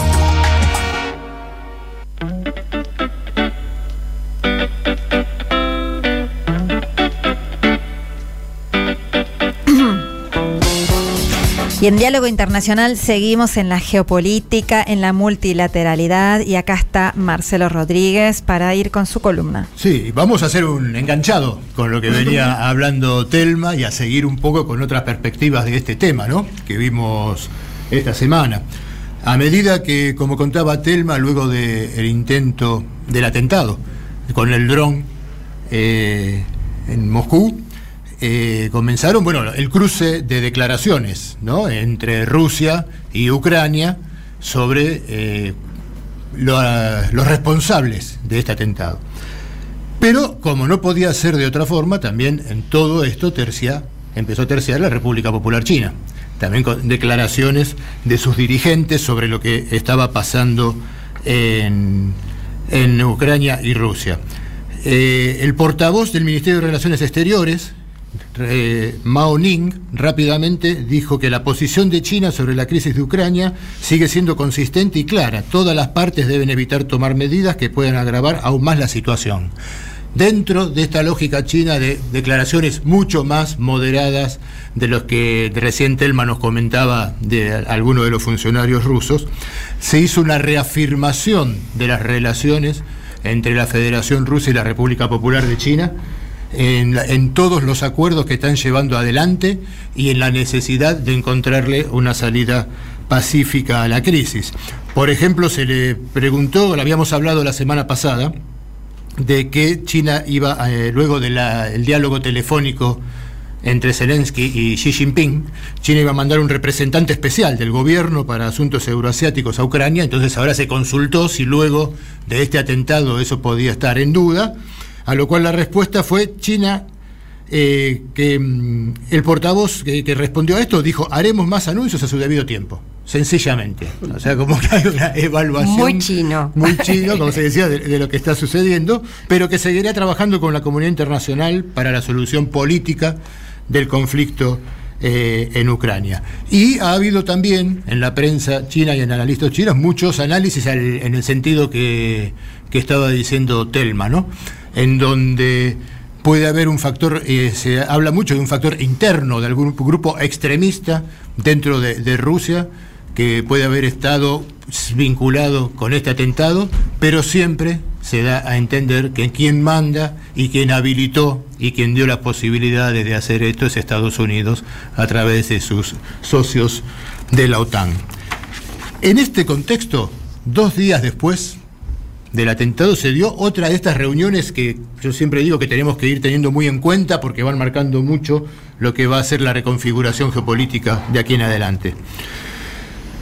Se llevó adelante la reunión de ministros de Relaciones Exteriores de la Organización de Cooperación de Shanghái, en la ciudad de Goa, en la India. Y en el marco de esta reunión tuvieron una reunión aparte el consejero de Estado y ministro de Relaciones Exteriores de China, Kim Gang, con el ministro de Relaciones Exteriores de Rusia, Sergei Lavrov.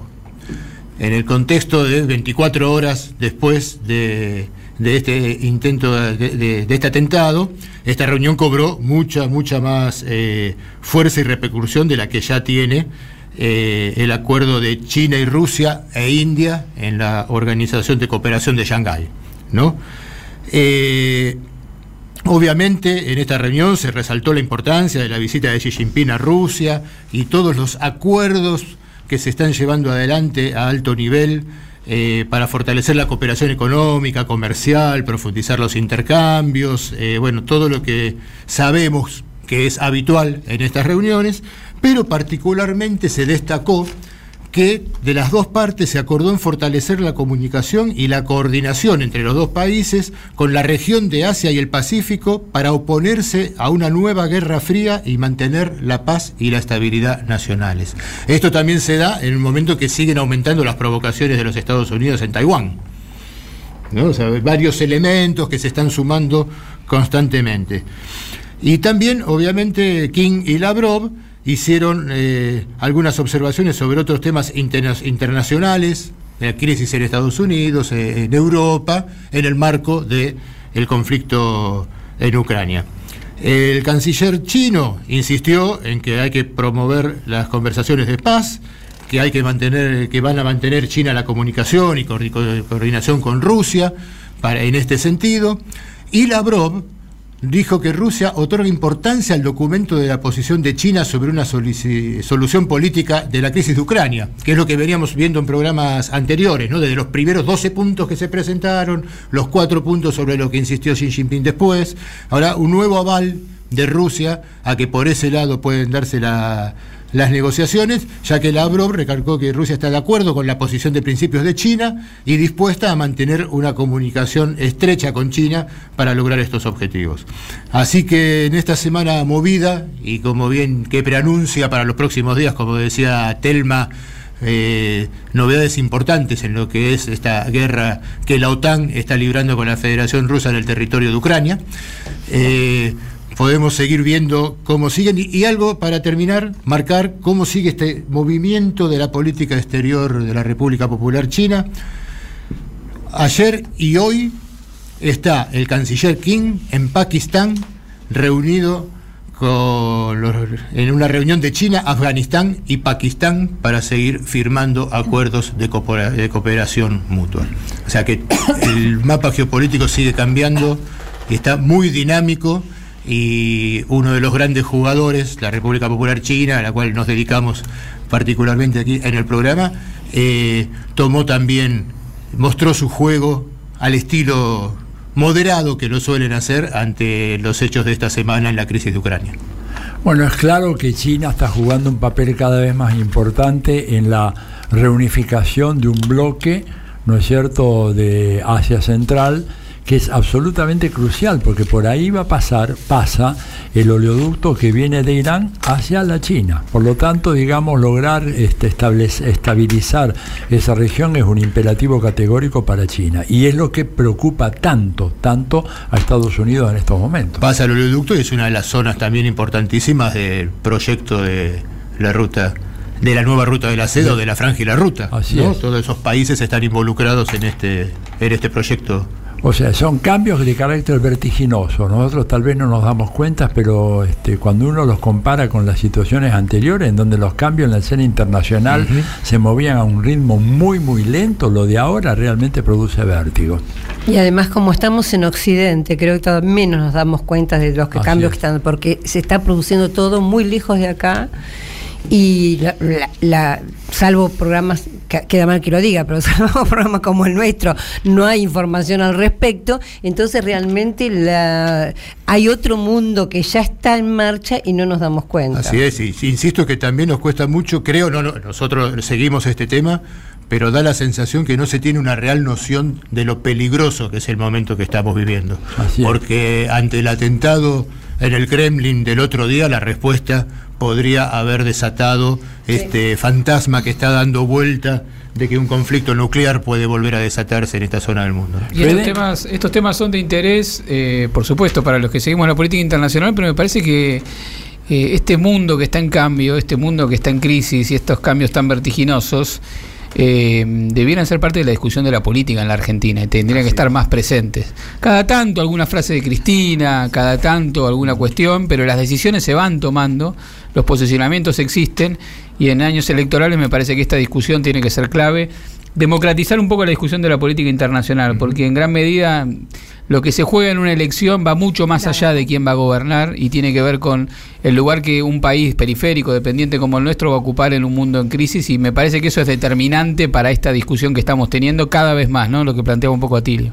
Seguro, por ejemplo, Argentina dentro del BRICS, sí o no. Es fundamental, ¿no es Bueno, cierto? sí, en principio sí, el gobierno argentino está diciendo de que están llenando unos papeles todavía con Mm, la lentitud habitual de este gobierno, pero sí es fundamental lo que dice Federico. O sea, Argentina, el problema que tiene la identificación, ¿cuál es el interés nacional de la Argentina? Exactamente. Y, y creo que, digamos, cuando uno eh, toma nota de la reunión de Stanley con Jorge Argüello, ¿verdad? En donde Argüello asiste impávido a que el otro hable de nuestro litio, ¿verdad? Otra vez, pues ya no es la señora Laura Richardson, la jefa del Comando Sur, es, es el, el embajador de los Estados Unidos en la Argentina. Bueno, habla de que no tenemos clara esa película. Y yo creo que eso es de- Ujú. va a ser decisivo para el futuro de la Argentina. Porque mira, no es que China nos va a regalar nada. La diferencia entre China y Estados Unidos es que China está dispuesta a hacer inversiones en infraestructura y que a cambio no te pide que tengas un gobierno de tal o cual tipo. Y Estados Unidos no está dispuesto a comprarte nada, no va a hacer ninguna inversión y además te, Te quiere- obliga. te obliga a determinadas líneas de acción política y orientación política. O sea, está muy claro dónde hay que ir. El, peronismo, el peronismo tiene la noción de la tercera posición, que es ante un mundo en crisis pensar en el interés nacional y definir en función de lo que más le conviene a un país como el nuestro. Me parece que debiéramos un poquito de actualización doctrinaria para, para el siglo XXI. Un nuevo mundo en crisis presenta oportunidades. Ahora, para que esas oportunidades se transformen en algo positivo para el conjunto, requiere un gobierno y una capacidad estatal que haga que esa oportunidad se socialice de una manera productiva para la grande mayoría y no se la apropie quienes tienen los negocios eh, vinculados a esa coyuntura internacional. Bueno, ya sea los negocios portuarios en el siglo XIX, ya sea los negocios de la multinacional en el siglo XX, ya sea los negocios de los nuevos minerales en el siglo XXI. Bueno, de eso hablaba Tilio en la editorial, ¿no? Desde una posición de fuerza. Porque es muy importante estas definiciones que se están tomando de negociar en yuanes, de negociar con reales y pesos con Brasil, etcétera. Pero si siguen siendo los mismos grupos concentrados los dueños del negocio, sean dólares, yuanes, reales o pesos, el pueblo argentino va a seguir sufriendo las consecuencias de, esta, de estas decisiones. ¿no? Bueno, enseguida venimos. Diálogo Internacional con Atilio Borón. Deja tu mensaje en nuestra línea de oyentes de WhatsApp 11 3200 0530. Somos Radio AM530. Tronador, agua mineral, botellones y dispensers para el hogar y la oficina. Hacé tu pedido al 4201-2627 o mandanos un mail a info arroba aguatronador.com.ar. Tronador, agua de mesa envasada. 12 de octubre 632 en Avellaneda. En tiempo argentino resistimos para ampliar y defender derechos. Resistimos al poder concentrado. Resistimos gracias a nuestra comunidad. Construí un diario que te representa.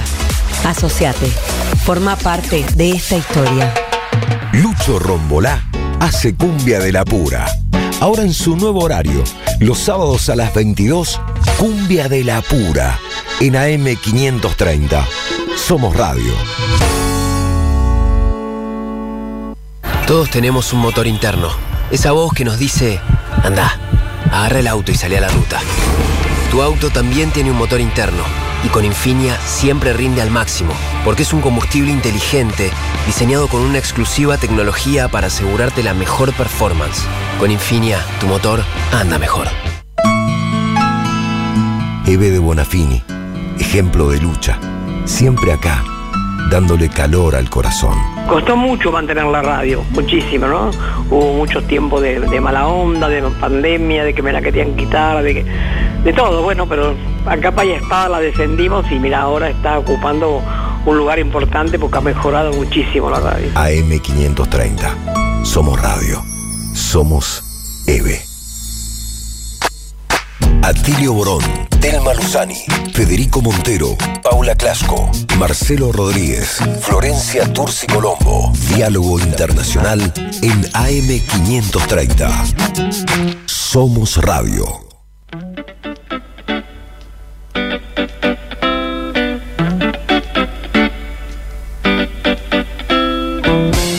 Fíjense ustedes lo que pasó ayer.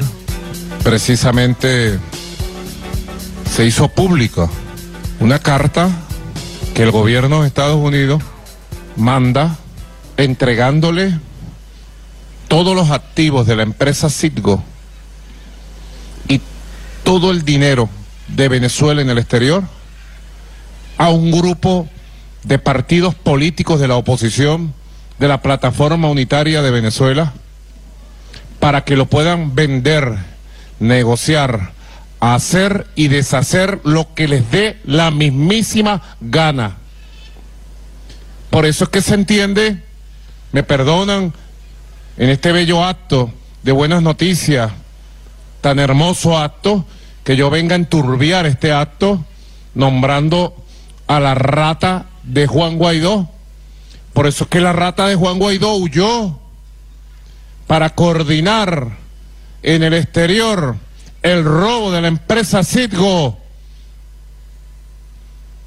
Esto que está haciendo el gobierno de Estados Unidos no tiene parangón.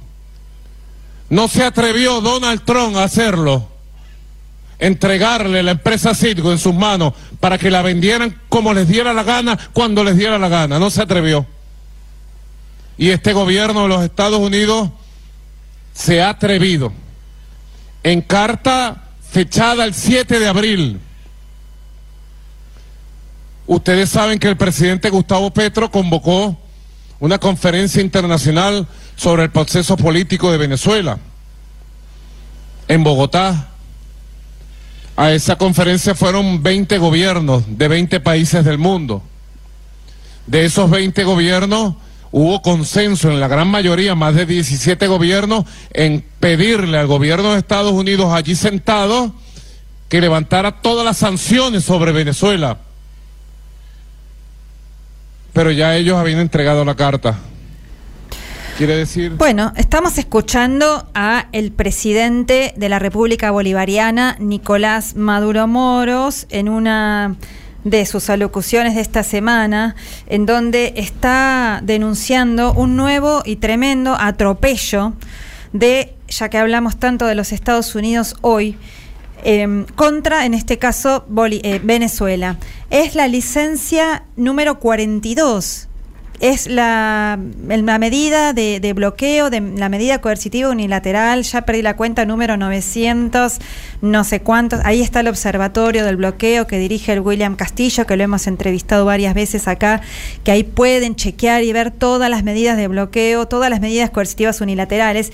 Y en este caso es muy grave. El gobierno de los Estados Unidos, como decía Nicolás Maduro, pone en manos de la oposición más violenta, que está eh, en Estados Unidos vinculada a Juan Guaidó, que hace poquitos días huyó como una rata, contábamos el sábado pasado, escapándose de manera ilegal a Colombia y el presidente Petro no lo dejó entrar porque entró de manera ilegal y siguió en un avión eh, comercial rumbo a Miami y ahora entienden en Venezuela por qué iba a Miami también. Eh, de esta manera le entregó Citgo, ni más ni menos. La OFAC, que es la Oficina de Control de Activos Extranjeros, dependiente del Departamento de Estado de los Estados Unidos, se arroga la, la, la- la potestad de entregarle esa empresa que, como decía, pueden seguir escuchando el audio del presidente, lo pueden encontrar en YouTube y varias también denuncias de Delcy Rodríguez y otros dirigentes y otras dirigentes.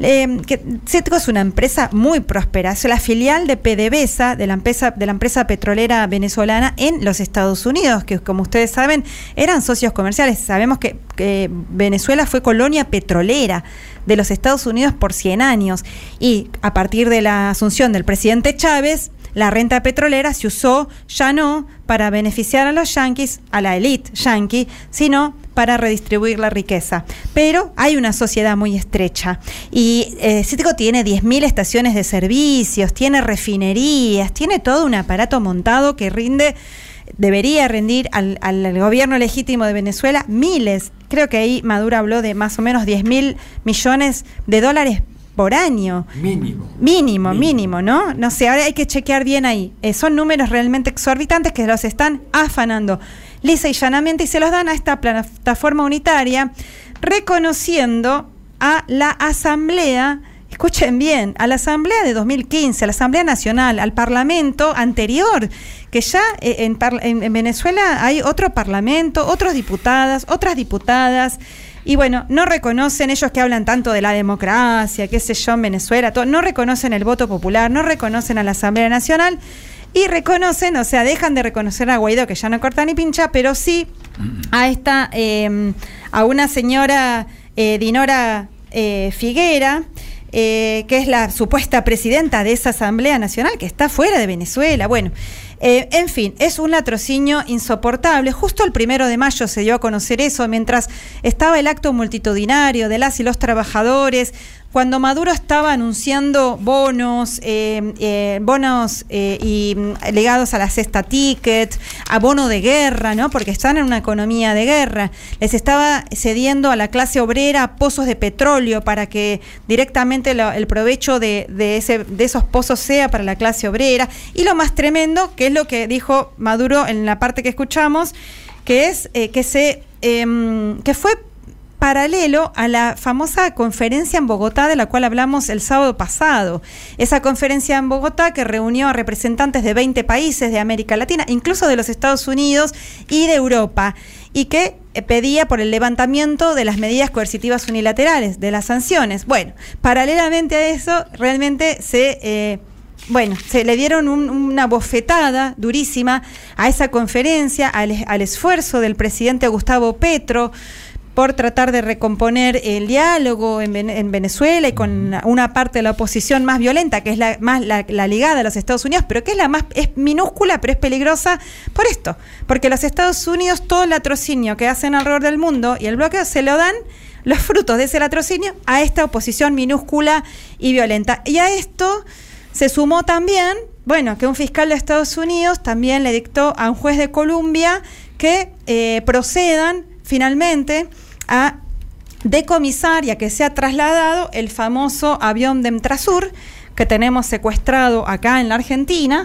Bueno, ahora está en manos del Estado argentino ver qué hace, ¿no? Pero ya desde allá, desde los Estados Unidos, dictaminaron que tenía que ser decomisado y trasladado a los Estados Unidos. Y por último, también, como si esto fuera poco, la OFAC, este organismo de control de activos extranjeros de los Estados Unidos, también eh, le eh, adjudicó a esta señora Dinora Figuera, Figuera eh, que es la- esta supuesta presidenta de la Asamblea eh, Nacional fantasma, que no existe, Extinta. ya. extinta, ¿no? ¿Qué, qué cosa? Porque siempre los Estados Unidos viene con la excusa de la democracia y de las reglas y de las leyes y ellos son los primeros en realmente cagarse, perdón, no tengo otra palabra en esas reglas. Y le reconoce a esta señora, eh, ni más ni menos, le, otorga la, cifra de 342 mil millones de dólares, no sé si estoy diciendo exacto, sí, 300, no, perdón, 342 millones de dólares eh, que estaban confiscados también en Estados Unidos y se los adjudican. Bueno, realmente eh, es, es, es espantoso la doble vara. La- la- el daño que le intentan seguir haciendo a la República Bolivariana de Venezuela, el daño, la mentira que es estos, estos supuestos intentos de, de- de buscar el diálogo, eh, eh, realmente son, pan- son escenarios mentirosos, pantallas para seguir robando, para seguir infringiendo el sacrificio, eh, la asfixia a los pueblos para tratar de vencer y derrotar a una revolución que se mantiene en pie a pesar de todo esto, con an- tantos años de resistencia y bueno, que el año que viene tendrá su proceso electoral y que seguirán luchando por su soberanía en todos los planos. Diálogo Internacional. Atilio Borón y un gran equipo analizan la cuestión latinoamericana en primera persona. Diálogo Internacional. Los sábados a las 18 en AM530. Somos Radio.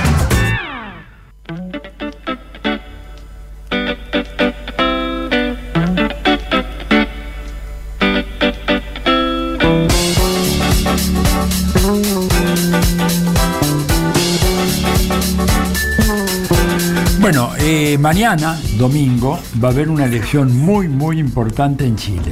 Se va a elegir el Consejo Constitucional, que es un órgano formado por 50 personas, ¿no es cierto?, Eh, en un contexto de voto obligatorio, porque es el Consejo que va a examinar la propuesta constitucional que elaboró el comité de expertos designados por los principales partidos políticos del Congreso chileno para elaborar una nueva constitución. Saben ustedes que hubo una propuesta de constitución que se eh, sometió a discusión el pasado 4 de septiembre, que era una constitución muy de avanzada y que fue rechazada por el 62% de la población. Y en este momento, sí. No, o sea, sigue la de Pinochet. Ah, la de Pinochet. Sigue la Sí, de por ahora sigue la de Pinochet. Pero bueno, para hablar sobre esto, tenemos desde Chile a nuestra amiga Paola Dragnik. Paola ha sido, es corresponsal de Telesur en Chile y una persona muy, muy informada. Así que Paola, te damos la bienvenida acá en Diálogo Internacional. Buenas tardes. ¿Cómo están? Buenas tardes, un gustazo saludarles. ¿Qué tal, Paola? ¿Cómo estás? Acá te saluda Paula Klachko. ¿Cómo estás? Eh, Paola, contanos un poco cómo está el escenario electoral de cara. Bueno, ya sé que por ahí no sé cuánto podrás hablar, están en veda electoral, pero bueno, acá estamos en Argentina. Eh, ¿Cómo está el escenario de cara a las elecciones eh, de, de los consejos eh, constitucionales? ¿Cómo se dice? Del Consejo Constitucional. Consejo, sí, son los consejeros constituyentes, ¿verdad? No, de eh, mañana. sí. Bien, a ver. A ver, que nos explique Paula. Sí, ah, bueno, esto, esto que, que nos pasa a todos con este proceso Ajá. es eh, lo que ha marcado la tónica en Chile. Mm. Nadie, la verdad, entiende mucho nada. Tú sales a la calle a preguntarle a la gente por quién va a Mm. votar y no tienen ni siquiera idea qué es lo que significa ser un consejero constitucional. Mm. Eh, y ahí es importante la diferencia, ¿verdad?, constitucional, porque este es un proceso que no es soberano, no le está dado al pueblo, sino está mandatado por el Congreso, por tanto es constitucional y no constituyente.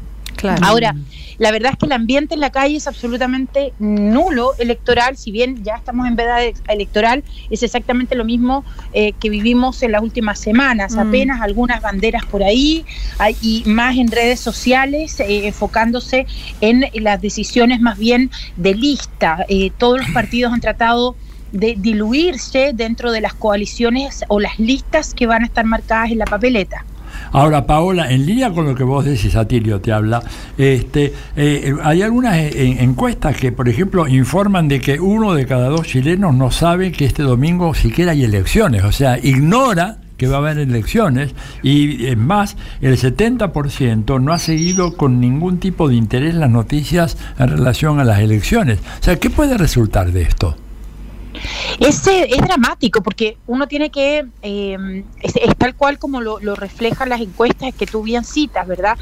Eh, la gente va a ir además a votar porque es obligatorio votar y la multa puede llegar a los 500 dólares. Y si no se paga la multa, también puede haber reclusión nocturna a quien no cumpla, eh, digamos, la multa. Ahora, esto nunca ha pasado, no conocemos a nadie que haya Qué estado en la cárcel por no votar. Claro. ¿Cómo? No, decía que drástico, de- del voto no ser obligatorio a de repente ser obligatorio y de esa manera, con esa. es drástico el cambio.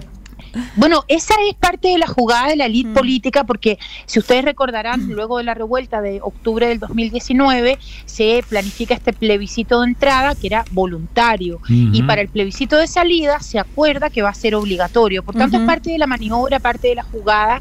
Y si bien hay algunas encuestas que proyectan que podría eh, este Consejo Constitu- Constitucional estar más o menos equilibrado con distintas partes, ¿verdad? De izquierda, de derecha, de centro.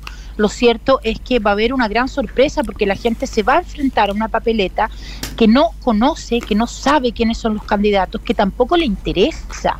Por tanto, o va a marcar cualquier opción o va a marcar a última hora lo que le digan entrando al local de votación o simplemente va a anular o va a votar en blanco. Y por eso hay muchísima expectativa también en las, en las élites políticas que se apropiaron de este proceso ya definitivamente, pero le están dando esta, este guiño al pueblo, porque es un consejo constitucional que tampoco va a tener una gran decisión respecto del texto. De hecho, se los puedo compartir incluso a Tilio en un ratito. em, por WhatsApp para que lo puedan revisar, hay ya un texto de constitución propuesto por el comité de expertos y este consejo de constitucionales lo que va a hacer es sancionar, tratar de reformar, tratar Hola. cuestiones, Ahí pero está. para eso se necesitan, por ejemplo, eh, sí, no sé si no, No, estabas, estaba. Te perdiste un segundito, pero estás bien, te escuchamos bien, sí. Sí, perfecto. Entonces, en el, en el fondo, este Consejo Constitu- de, de Constitucionales lo que puede hacer es vetar algunas de las eh, de los artículos, pero que ya están redactados. Mm. La Constitución Ah. está en su gran grueso hecha ya por el comité de expertos, está circulando un PDF, ha sido votado ya por este comité de expertos en pleno, ahora tienen que votarlo en particular y luego hacérselo llegar al Consejo de estos eh, constitucionales que en el fondo van a tener que tener una amplísima mayoría para poder vetar alguno de estos artículos. No es tan simple, Dime. no va a ser tan simple que Sí. este Consejo pueda modificar el texto que ha propuesto este comité de expertos. Porque se requerirían más de las tres quintas partes, se habla un poco de Así eso. es, así es. O sea que Tres de los- partes más uno. O sea que de los 50 tendrías que tener 31 votos, digamos, este, para poder repeler o rechazar una propuesta del, del comité de expertos. Así es, así es. Y- Una mayoría que no se refleja hasta ahora en ninguna de las encuestas y justamente porque la gente no tiene muy claro qué votar. Dime, ¿hay alguna chance de que el gobierno levante un poco la puntería y tenga una elección un poco mejor de la que están anticipando algunas encuestas? Yo estoy leyendo una que habla de que eventualmente podría haber, en el mejor de los casos, 24 consejeros, ¿verdad? Este, mm, 18 por el Pacto Unidad para Chile y 6 por el- la Alianza de Todo por Chile, serían 24, pero aún así quedarían en minoría en relación a los partidos de la derecha. Así es, así es. Eh, bueno, el gobierno ya no lo hizo. El gobierno ya no lo hizo. Recuerden que en el, en el anterior proceso fue ampliamente criticado eh, por la derecha porque el gobierno eh, decidió desde una función más bien estatal repartir el texto que se iba a plebiscitar para que la gente pudiera leerlo. Esto fue ampliamente criticado. Entonces, eh, desde hace 23 días, el presidente Gabriel Boric no recibía la prensa, no declaraba la prensa, está, la verdad es que bastante escondido, eh, y se dice que fue una decisión editorial justamente para no entorpecer este proceso eleccionario. Esta es la versión oficial. Por supuesto que extraoficialmente corren un montón de otras versiones de por qué el presidente Boric habría desaparecido de escena y recién eh, lo vimos anoche llegando a la ciudad de Punta Arenas, en el extremo sur, donde él va a sufragar. Dime una cosita, y este texto, a ver, lo que salga de este de Consejo Constitucional tendría que ser votado nuevamente, eh, a- probablemente en diciembre, en un referéndum, donde también sería el voto es, obligatorio. así es. Así es. Pero Paola, ¿este texto se conoce? ¿El- el- ¿Se puede acceder a ese texto que ya está redactado? Mira, está, hay una página donde la gente más informada puede hacer un seguimiento, ¿verdad?, del, del articulado que se va proponiendo, pero el, el comité de expertos todavía no lo ha votado en particular. Esto va a ocurrir esta semana, es decir, mañana se escoge a este Consejo de Constitucionales, ¿verdad? A partir del lunes ellos ya debieran tomar, digamos, posesión de su cargo y durante esta semana el comité de expertos va a votar en particular el articulado para evacuarlo probablemente el viernes y de esa manera ahí recién le llega al Consejo. Entonces uno ya puede conocer el grueso, lo que está aprobado por el Comité de Expertos. De hecho, hay algunos artículos que han circulado, digamos, de forma aislada y que son... eh, muy, muy distintos de lo que se planteó en alguna vez, por ejemplo, como con la idea de nacionalización de los recursos naturales o cómo la legislación chilena define la propiedad del agua, por ejemplo, que es uno de los grandes, de los grandes problemas que tiene este país. Nada de aquello se acerca ni más ni mínimamente a las discusiones que se dieron eh, post est- estallido social. Son más bien eh, líneas políticas claras de mantener el modelo neoliberal, pero con alguna, digamos, guiño, ¿verdad? Más bien benefactor hacia, eh, la- hacia el pueblo, pero no hace cambios estructurales en lo absoluto. O sea, cambia en algo respecto de la, de la constitución pinochetista, pero en esencia mantiene el, espíritu privatizador y concentrador del neoliberalismo. Y en ese sentido, te pre- eh, si es que interpreté bien lo que estás diciendo vos, y en ese sentido, con respecto justamente a la nacionalización de, los recursos naturales o del litio eh, o del agua, que es un tema tan central, pero justamente Boric anunciaba, Boric anunciaba la semana pasada la creación de esta empresa nacional del litio, que nos pareció un paso bastante importante. ¿Cómo se mm, congenian ambas cuestiones y, y- y cuál es tu mirada sobre esto que vos leíste del- o que pudiste tener acceso en general de la constitución que está circulando? Esta Mira, propuesta. hay- aquí hay un dicho que a mí me gusta mucho, que es gato, eh, gato por liebre, que es más internacional, pero aquí se le, se le popularizó como eh, eh, atún tipo, eh, jurel tipo atún, ¿ok? Eh, entonces... Muy de pescadores. muy de pescadores. Bueno, te venden algo que te dicen que es, pero que realmente no es. La empresa nacional del litio lo que hace es venir a consolidar el, eh, eh, digamos, el modelo de privatización del litio. El, el salar de Atacama, que es un parque nacional, es explotado durante seis meses en el año y seis meses es parque nacional y seis meses se explota. Es un modelo irracional. Usted habla con cualquier persona del mundo y le cuentas que en Chile hay un parque nacional que también se explota para la minería y no es un contrasentido, ¿no? Es lo que en psicología se llama además el doble vínculo, Claro. ¿cierto? Bueno, eh, el litio, eh, es- esta empresa nacional del litio consolida la privatización y tal como se plantea en todo el texto que se ha conocido, porque lo que se hace es externalizar, de hecho, de hecho, para poder ejecutar lo que ha propuesto el presidente Gabriel Boric, prácticamente que hay que pedirle permiso a la empresa conocida como SQM, ¿verdad?, del ex yerno del dictador Pinochet, para poder de alguna forma en los próximos años ingresar, porque la concesión o el arrendamiento de este espacio, de este territorio nacional, está por lo menos por 30 años más. Entonces, eh, eh, es una locura entender el doble vínculo de los discursos políticos que hacia afuera plantean ciertos avances que se ven como progresistas, pero que en la práctica no son así, porque además son imposibles de ejecutoriar cuando todo el modelo, todo el, el entramado legal hace que sea imposible. Perfecto. Paola, se nos está yendo el tiempo. Eh, vamos a seguir conversando contigo ya seguramente el sábado que viene con los resultados de las elecciones en, en la mano y sabiendo qué demonio es lo que proponen los famosos expertos, porque la cosa ridícula es que la gente va a votar sin saber qué es lo que tiene que votar y, Claro. y cuáles son las posturas. Pero bueno, gracias por tu atención. Nos estamos comunicando el próximo sábado. Un gran abrazo. Un abrazo y gracias a ustedes por tratar de, de entender esto que ni siquiera se entiende en Chile. gracias. Gracias, Chao, Paola, un abrazo. Diálogo Internacional. Atilio Borón y la cuestión latinoamericana en primera persona.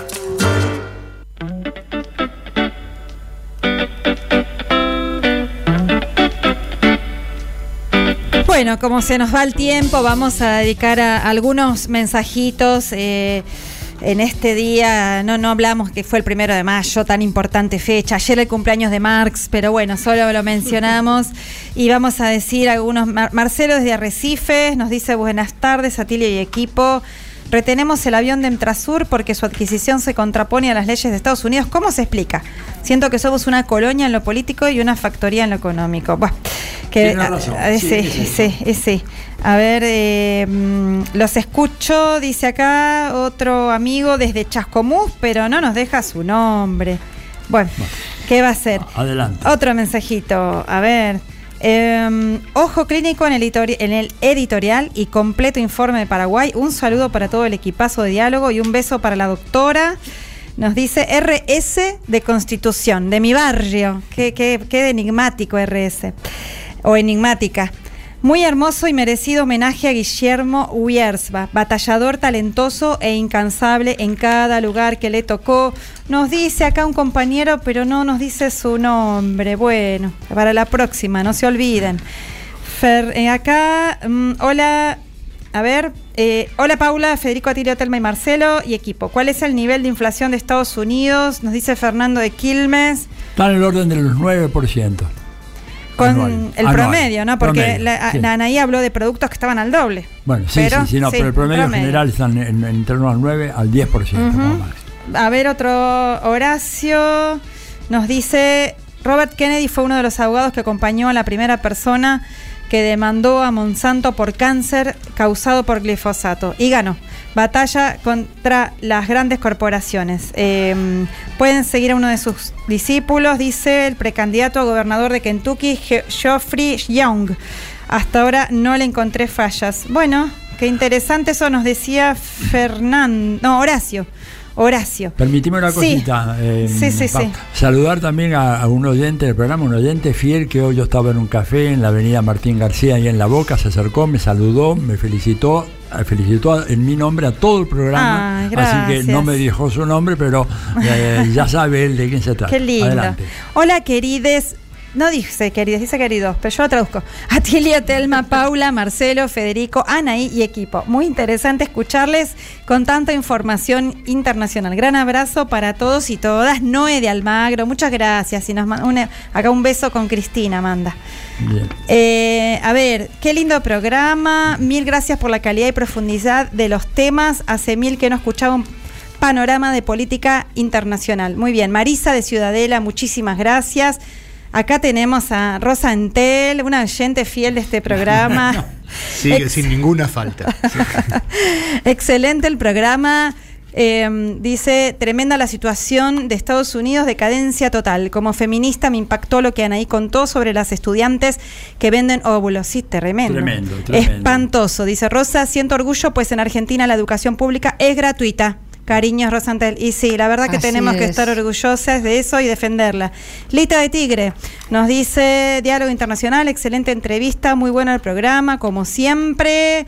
Luis de Catamarca, uy, se nos va el tiempo. Pasame una cosita antes de que Se- adelante, adelante. Mira, el- el- el- para los que no han escuchado el programa, saben que lo pueden buscar en la página web de Somos Radio, de la UNDAB o, o de eh, la, la, mm, eh, Spotify. eh, perdón, en Spotify, todo el programa repetido de vuelta, así que ahí si lo perdieron pueden recuperarlo. Y lo otro, ratificarles la invitación este miércoles en la Feria del Libro a las 17.30 en la sala Pizarnik presento eh, a contramano una autobiografía dialogada junto con Alexia Masolder. Se van a entretener muchísimo con todos los chimentos, anécdotas y cuentos que hay en ese libro. Así que este miércoles, cinco y media, en la Nos vemos todos en la, en la rural, en la Feria del y Libro. si ¿verdad? falta información, van a tilioborón.com.ar y ahí está toda la información necesaria. Nos Perdón, encontramos ahí, ¿no? Por favor, nos, vemos todos ahí con les oyentes, los que quieran estar. No podemos seguir va a más. ser lindísimo. No tenemos más tiempo de leer más mensajes, así que un beso grande a Luis de Catamarca, a Corina, a Patricio, a Gladys, a Sergio de las Heras, a Nacho de Rosario, a Estela de Villa Constitución. Bueno,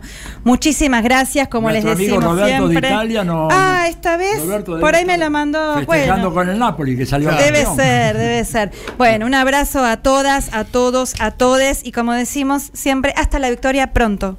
Puedes buscar cómo ser libre, creo en lo imposible. Que de nuestras espaldas brotarán las alas que nos harán volar invencible. Creo en lo imposible, que el 5 silenciará el efecto de su... AM530. Somos Radio.